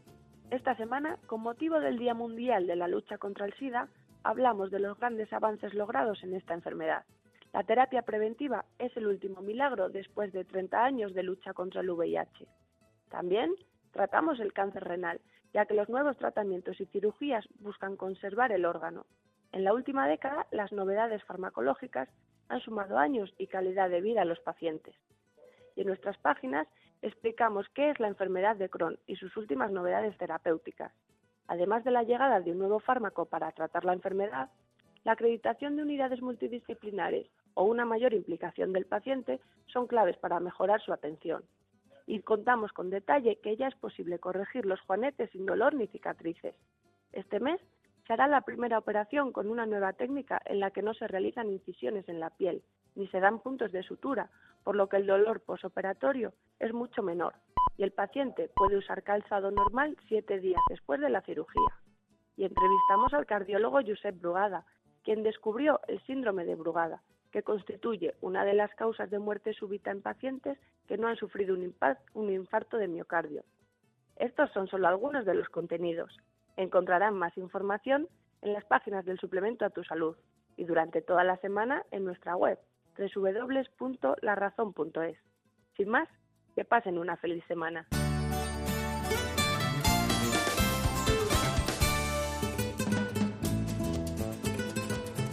Ha llegado el momento más ilustrado en el ámbito del conocimiento de la sanidad y la salud pública en España. Viene de la mano del Global, Gaceta Médica.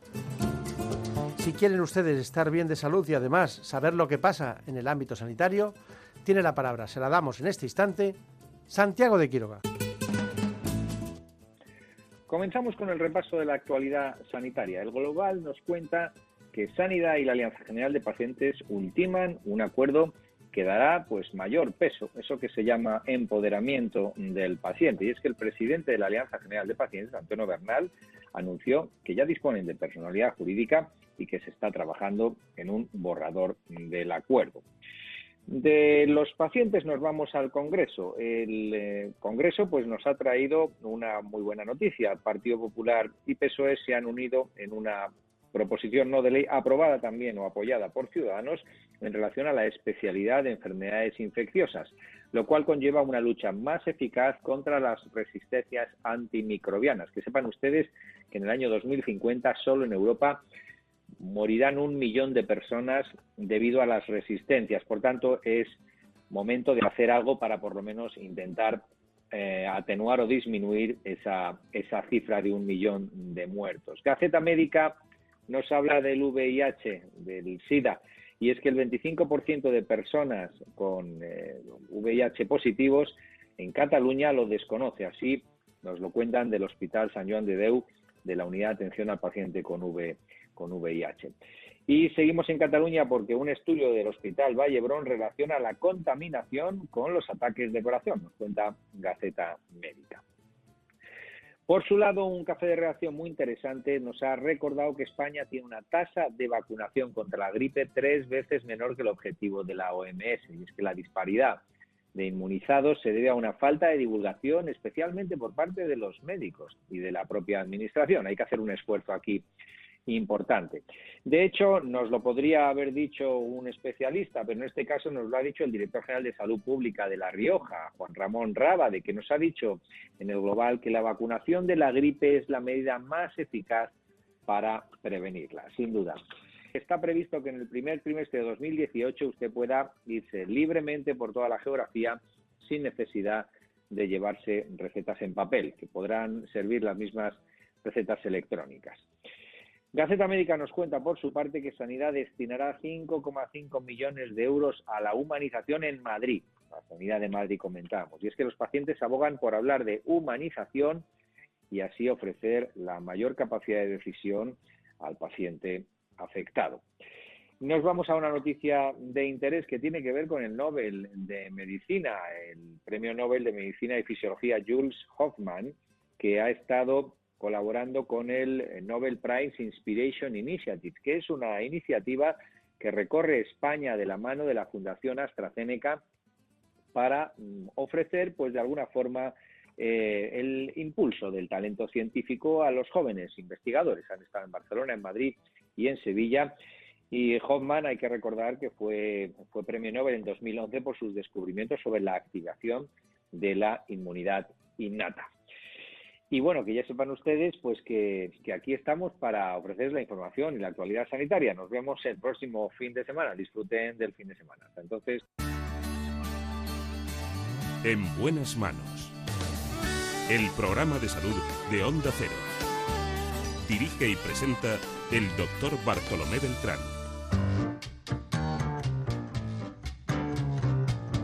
Martillo pilón pegando en pared de hierro.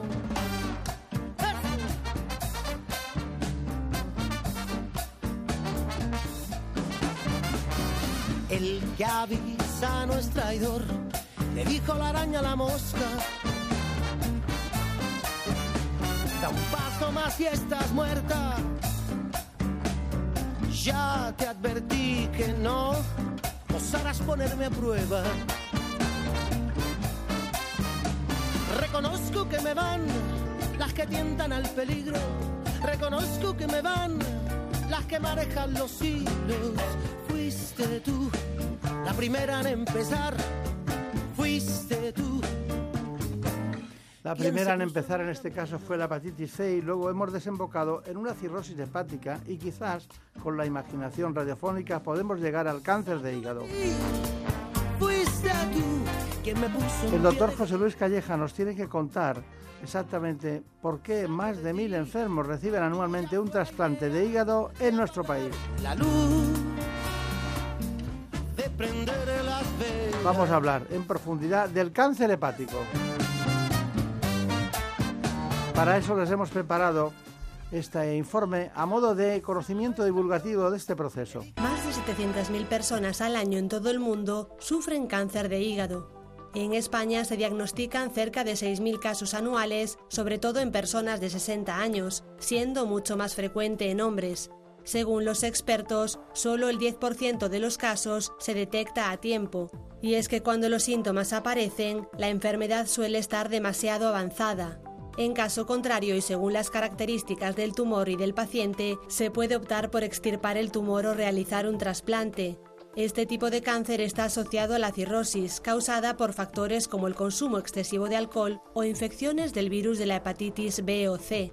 La incidencia de cáncer hepático es más alta en Asia y en países de África subsahariana, mientras que en el norte de Europa y el continente americano su presencia es menor, pero en general el de hígado junto al de pulmón son los órganos más frecuentemente afectados por metástasis y se producen 600.000 fallecimientos al año. Bueno, pues efectivamente hemos querido que el doctor Luis Calleja esté con nosotros para seguir profundizando en un elemento fundamental, porque claro, cuando hablamos de la hepatitis C con él, que lo hemos hecho profusamente en distintas ocasiones, incluso en estos días y hoy mismo, pues eh, el final de la historia es que no queremos llegar al cáncer hepático. Y cuando llegamos, él nos tiene que decir, cuando no hay soluciones clínicas y terapéuticas eh, de todo tipo para poderlo solucionar, nos queda un asunto pendiente y es el trasplante hepático. Esa palabra, trasplante hepático, parece que es un fracaso de la medicina para muchos pacientes. Lo viven como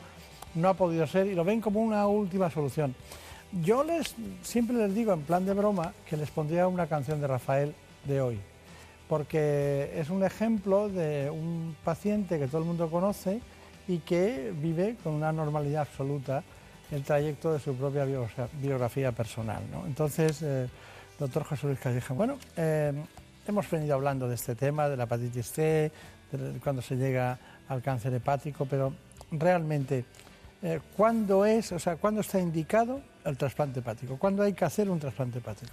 El trasplante hepático, en el contexto sobre todo de la infección por virus T, se hace en, en dos momentos. El primer momento es el paciente que está descompensado, de repente tiene una cirrosis y ya no solo es una cirrosis compensada, sino que hace algún evento y por lo tanto eso marca que su supervivencia en un plazo corto de tiempo está claramente disminuida. Pacientes que hacen una hemorragia por varices, que hacen una encefalopatía, que desarrollan líquido en la tripa, ascitis, estos pacientes, si tienen una serie de condiciones, situación general, edad, pueden ser candidatos a trasplante hepático.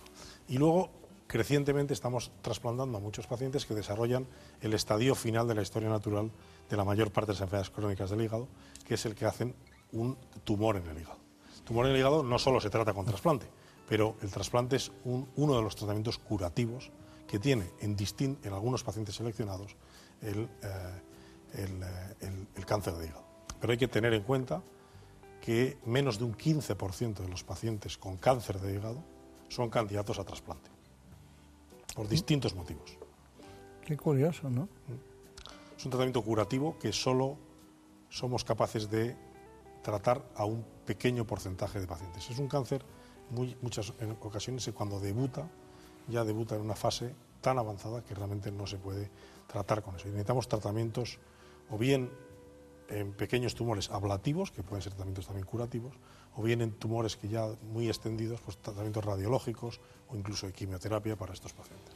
Claro, cada vez que usted está trabajando con pacientes que tienen un carcinoma hepático porque los descubre por cualquiera de los elementos diagnósticos, luego hablamos de eso, usted de repente le gustaría meter el máximo posible en el 15%. Obviamente. Obviamente, Obviamente porque es la solución que cura los dos procesos, la cirrosis y el cáncer. Claro. O sea, es el tratamiento ideal. Claro, claro, claro. O sea, cuando ha fracasado todo, lo ideal sería estar en ese 15%. Bueno, ¿y qué le cuenta a usted a un paciente las dos cosas? Versión, vamos a la negativa, que está en el 85%, y versión positiva, el que está en el 15%. ¿Qué le cuenta? Al, ¿Qué hace? ¿Cómo lo hace eso? ¿Mirándole a los ojos y contando la verdad soportable o cómo lo hace? Bueno, este es eh, el pan nuestro de cada día. Lógicamente uno tiene que afrontar pacientes que tienen enfermedades hepáticas.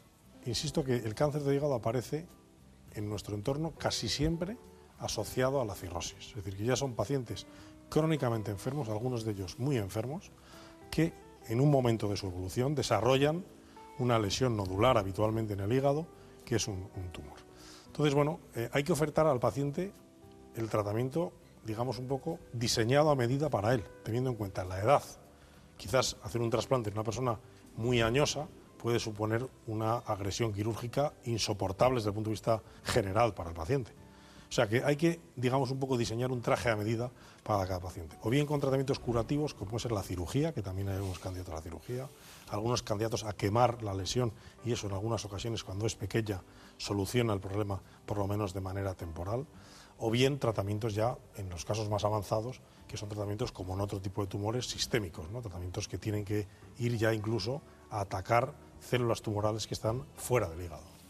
¿Y se le nota a usted en la cara cuando se los incluye en el 15%?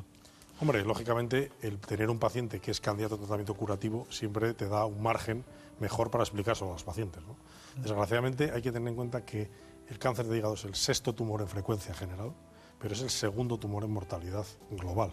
Es un cáncer habitualmente agresivo, eh, que realmente, en general, como tumor, tiene un pronóstico realmente malo.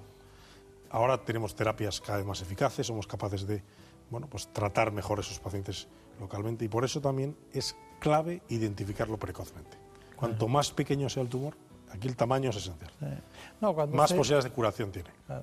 Cuando usted lleva a un paciente durante dos o tres años y ve cómo evoluciona, llega un momento en que eh, aparecen las células malignas, estamos hablando de cirrosis hepática, de una hepatitis C para cirrosis hepática y va evolucionando, cuando es susceptible de un trasplante, usted dice, bueno, aquí no se ha acabado la historia, ¿no? Obviamente, eh, y hay un mensaje muy importante, es que como siempre aparecen pacientes cirróticos, el seguimiento estricto cada seis meses o cada año, dependiendo del tipo de paciente que sea, ecográfico, que es una exploración barata, indolora, fácil, disponible, salva la vida, porque cuando tú detectas esa lesión y es de pequeño tamaño, casi todo es posible.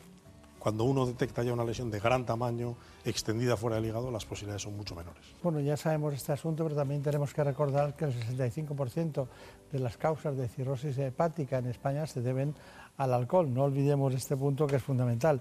Y también tengo aquí anotado que la hepatitis C es la principal causa del hepatocarcinoma, o sea, el cáncer de hígado primario. O sea, no olvidemos esos dos conceptos de la hepatitis C y de la influencia del alcohol. Ya saben ustedes que esas cuestiones juntan, hacen una sinergia explosiva que la constatan los, los grandes especialistas. Porque además el alcohol lleva a situaciones en las que no dominas tu actitud personal y como consecuencia de eso es más frecuente que esas personas que, beben en un momento determinado de su vida pues tengan más posibilidades de tener una hepatitis C. Ya sé que algunos de los que nos están viendo dicen, yo es que no he probado una gota de alcohol en mi vida y yo eso lo respeto, pero también tenemos que contar esta historia, ¿no? Para que se sepa. Hemos estado en su, en su departamento, tiene un gran equipo, usted ya lo manifestó en, el espacio anterior. ¿no?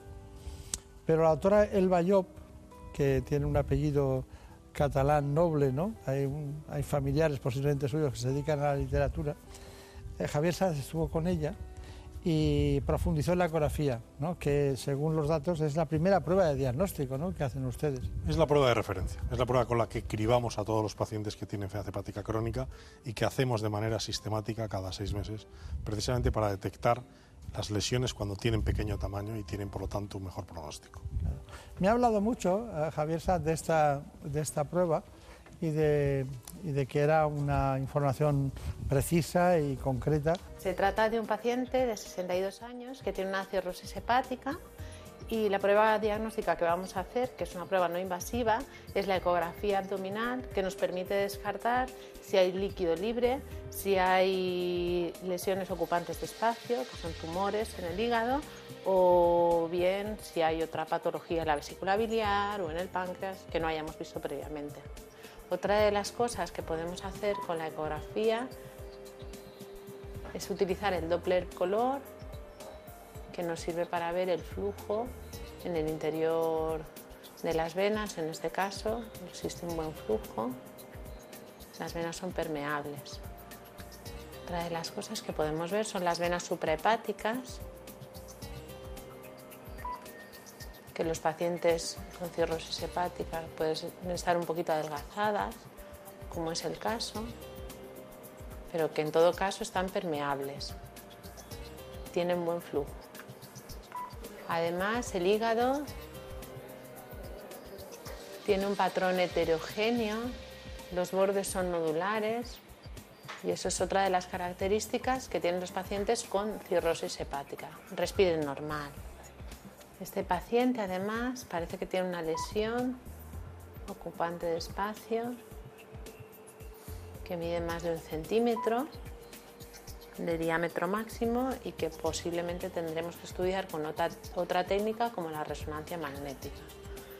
Aquí además parece que hay otra que tendremos que mirar mejor, un poquito más pequeña, de 6 milímetros, que también deberemos estudiar mejor con resonancia magnética. Bueno, hay que hacer pruebas complementarias para confirmar eh, el diagnóstico de las lesiones ocupantes de, espacio. Una de ellas parece una lesión benigna, parece un angioma, pero otra no estoy muy segura y dado que es un paciente con cirrosis hepática y estos pacientes tienen riesgo de desarrollar un hepatocarcinoma, pues hay que confirmarlo con una prueba diagnóstica más precisa como es la resonancia magnética o en caso de no ser posible un TAC de abdomen. Qué bien. Es justo lo que iba a preguntarle al doctor José Luis Calleja. Bueno, no basta con la ecografía. ¿Qué hacen ustedes para llegar a un diagnóstico más concreto si lo precisa el paciente? Cuénteme. Bueno, eh, como ha dicho la doctora, eh, realmente lo que hacemos es confirmar la lesión y ver sus características mediante un TAC o una resonancia magnética, porque a diferencia de otros tumores, en este caso podemos establecer con seguridad el diagnóstico sin hacer una prueba citológica. Solo con el aspecto que tiene la resonancia magnética en el escáner, solo cómo se comporta la lesión con las, al realizar el escáner y a inyectar contraste, establecemos el diagnóstico. Por lo tanto, la ecografía sirve de cribado, pero el diagnóstico se establece mediante TAC o resonancia magnética. Está bien. Bueno, em, tenemos un cáncer hepático. Eh, usted lo ha contado con la posibilidad de un trasplante o la posibilidad de que bueno, que estamos, vamos a tratarlo como, podamos en todos los sentidos, pero cuando tenemos un cáncer hepático hay la posibilidad de un trasplante. Eh, en ese caso del 15% que se ha citado, eso eh, ahí los pacientes quieren que sea mañana que se solucione. ¿Cuál es el momento preciso para hacerlo? Eh, ¿Dónde se hace? ¿En qué condiciones? y luego bueno, no hay nada más, decía, como decía, la salud es la primera libertad. La salud es la primera libertad. Pero la lista, la lista de espera o el camino para el trasplante, eh, si la salud es la primera libertad, eso es, eso no lo puede alterar nadie. Tiene que todo el mundo saber que si está en la lista para operarse y para hacerse un trasplante, tiene que, tiene que ser lo más ético en todos los sentidos. No hay nada más ético que lo que sigue un orden, ¿no? ¿Cómo se monta todo eso? Bueno, hay un sistema eh, en fin, bastante complejo en el que intervienen eh, bastantes personas. Los pacientes no es exactamente una lista de espera, como se entiende, por ejemplo, para una cirugía de cataratas o de cualquier otro, cual el tiempo es el factor clave. Aquí el tiempo es un factor, por supuesto, pero también la gravedad de la enfermedad. Es decir, se trasplanta a los pacientes según su grado de gravedad, según la necesidad que tiene el paciente.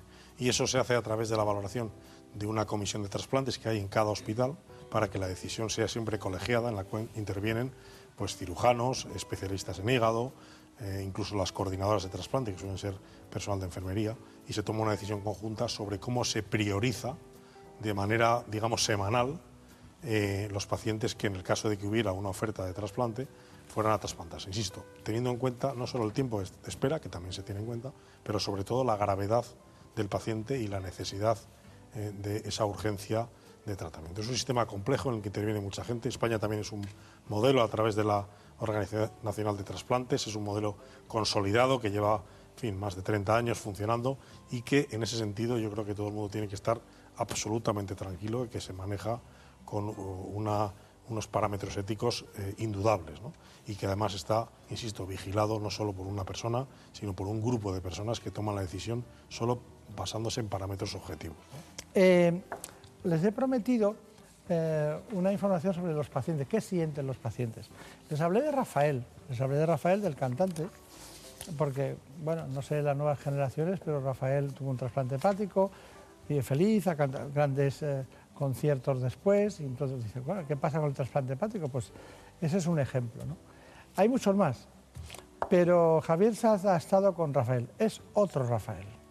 El hígado ya había entrado en un proceso degenerativo total. Yo ya tenía cirrosis, yo ya tenía, empecé a salirme tumores. Entonces, ya fue el doctor Calleja, indudablemente, y su equipo médico y el hospital, el que, como los demás órganos los tenía perfectamente, pues iniciarme en un, trasplante. Entras en un procedimiento que eh, te ves abocado a esperar a una lista de espera, una vez que te siguen haciendo una serie de estudios para que haya un donante que sea compatible con tu estado físico, con tu hígado, con tu grupo sanguíneo. Lógicamente, un tipo de operación de trasplante como este tipo, hay varias, varios receptores los que vamos a acudir ese día cuando te avisan. Puedes ir de titular o de reserva, como en los partidos de fútbol. Pues muy sencillo, porque dependiendo cuándo ese hígado de ese donante van a ponértelo a ti, hay un primero, si ese no es compatible o tú no das el perfil para que te lo ponga, el siguiente que ya está allí en el hospital también esperando, se lo pone. Indudablemente ganas en una calidad de vida extraordinaria que no tenía nada que ver, porque claro, como el hígado no duele, tú no sientes, te vas acostumbrando a esas pequeñas molestias que tienes y que dice esto de qué será y, en fin, dudas que tienes. Pero cuando te hacen el trasplante, tu vida cambia. Tu vida cambia a súper mejor. O sea, muchísima más fuerza. Yo ya estoy en edad de jubilación. No me jubilo. No quiero jubilarme. Me encuentro con una fuerza extraordinaria. Sin ningún problema, sí, indudablemente tengo que tomar una serie de medicación que son por los inmunosupresores que evitarán que haya rechazo de mi organismo a ese hígado que me han, que me han trasplantado. Lo aconsejo en todos los casos porque la calidad de vida es superior. ¿Cómo es la vida después del trasplante? Bueno, ya lo ha dicho Rafael. ¿no? En la mayor parte de los pacientes, lógicamente, cuando uno indica un trasplante es que la calidad de vida que tiene el paciente y su pronóstico vital está claramente acortado. El trasplante, en la mayor parte de los pacientes, supone un alargamiento de ese pronóstico de vida y, sobre todo, como ha dicho Rafael, en la mayor parte de ellos, en un mayor o menor rapidez, una recuperación de la calidad de vida que previamente tenía. Claro. Bueno, eh, eh, es un programa, se puede decir, doble, ¿no? Porque hemos puesto acento siempre en la hepatitis C, pero eh, en, este, en esta parte del espacio, en este espacio, hemos hablado básicamente del trasplante hepático. En conjunto, en conjunto, podemos decir que más de 700.000 personas al año en todo el mundo sufren cáncer de hígado. Y, bueno, no todo el mundo tiene acceso a los trasplantes. En España tenemos el privilegio de poderlo hacer, ¿no? ¿Es tan complicado un trasplante hepático? Bueno, yo creo que necesita una logística importante.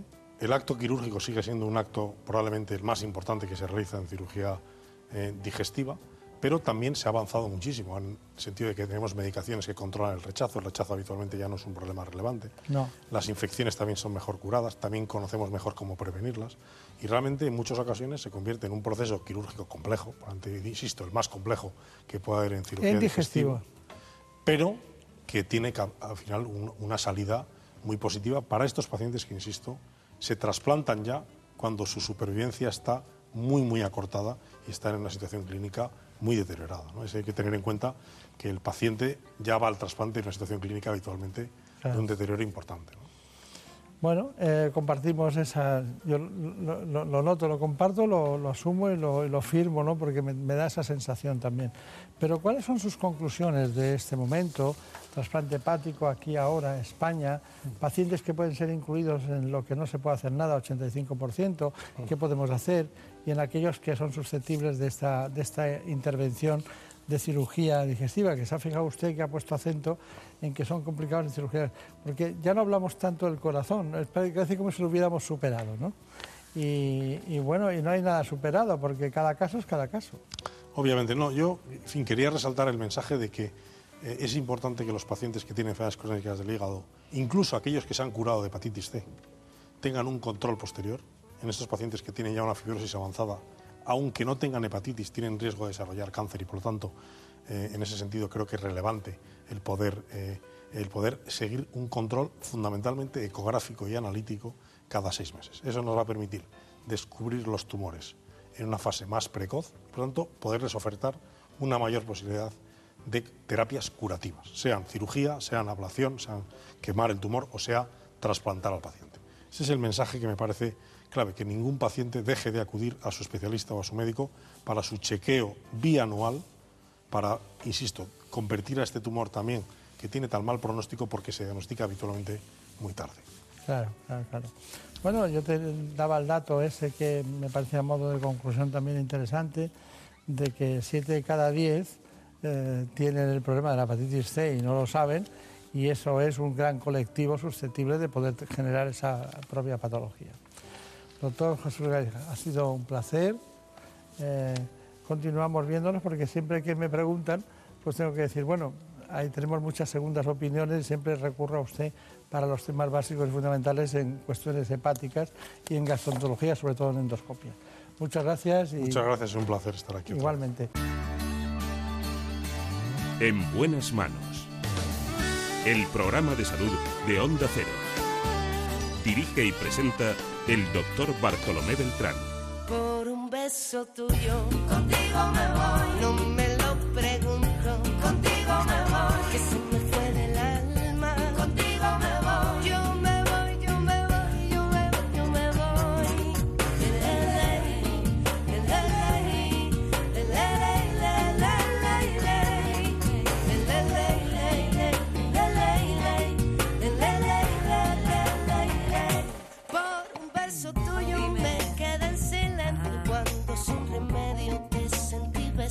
En un rato les espero en la sexta.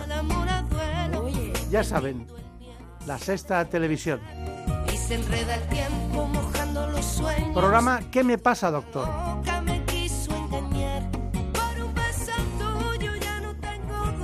Allí les espero para hablar, como siempre, de salud con los mejores especialistas.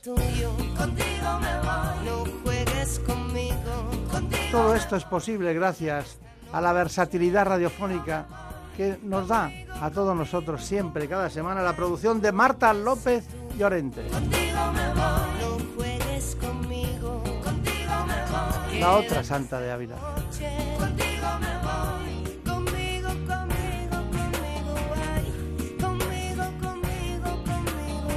Realización genial, como siempre, de Daniel Solís.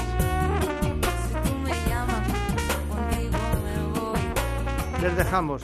Volveremos la semana que viene para hablar, como siempre, de salud. Por un beso tuyo, contigo me voy. No me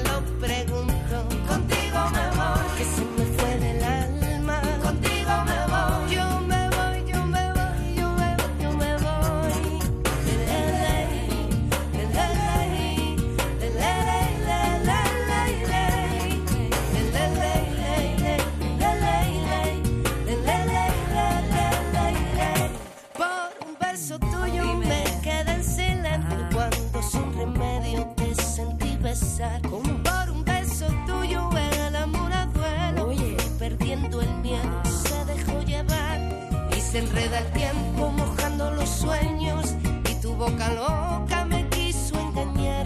Por un beso tuyo ya no tengo dueño, acércate un poco, muéveme a besar. Por un beso tuyo contigo me voy, no juegues conmigo, contigo me voy, quédate esta noche, contigo me voy.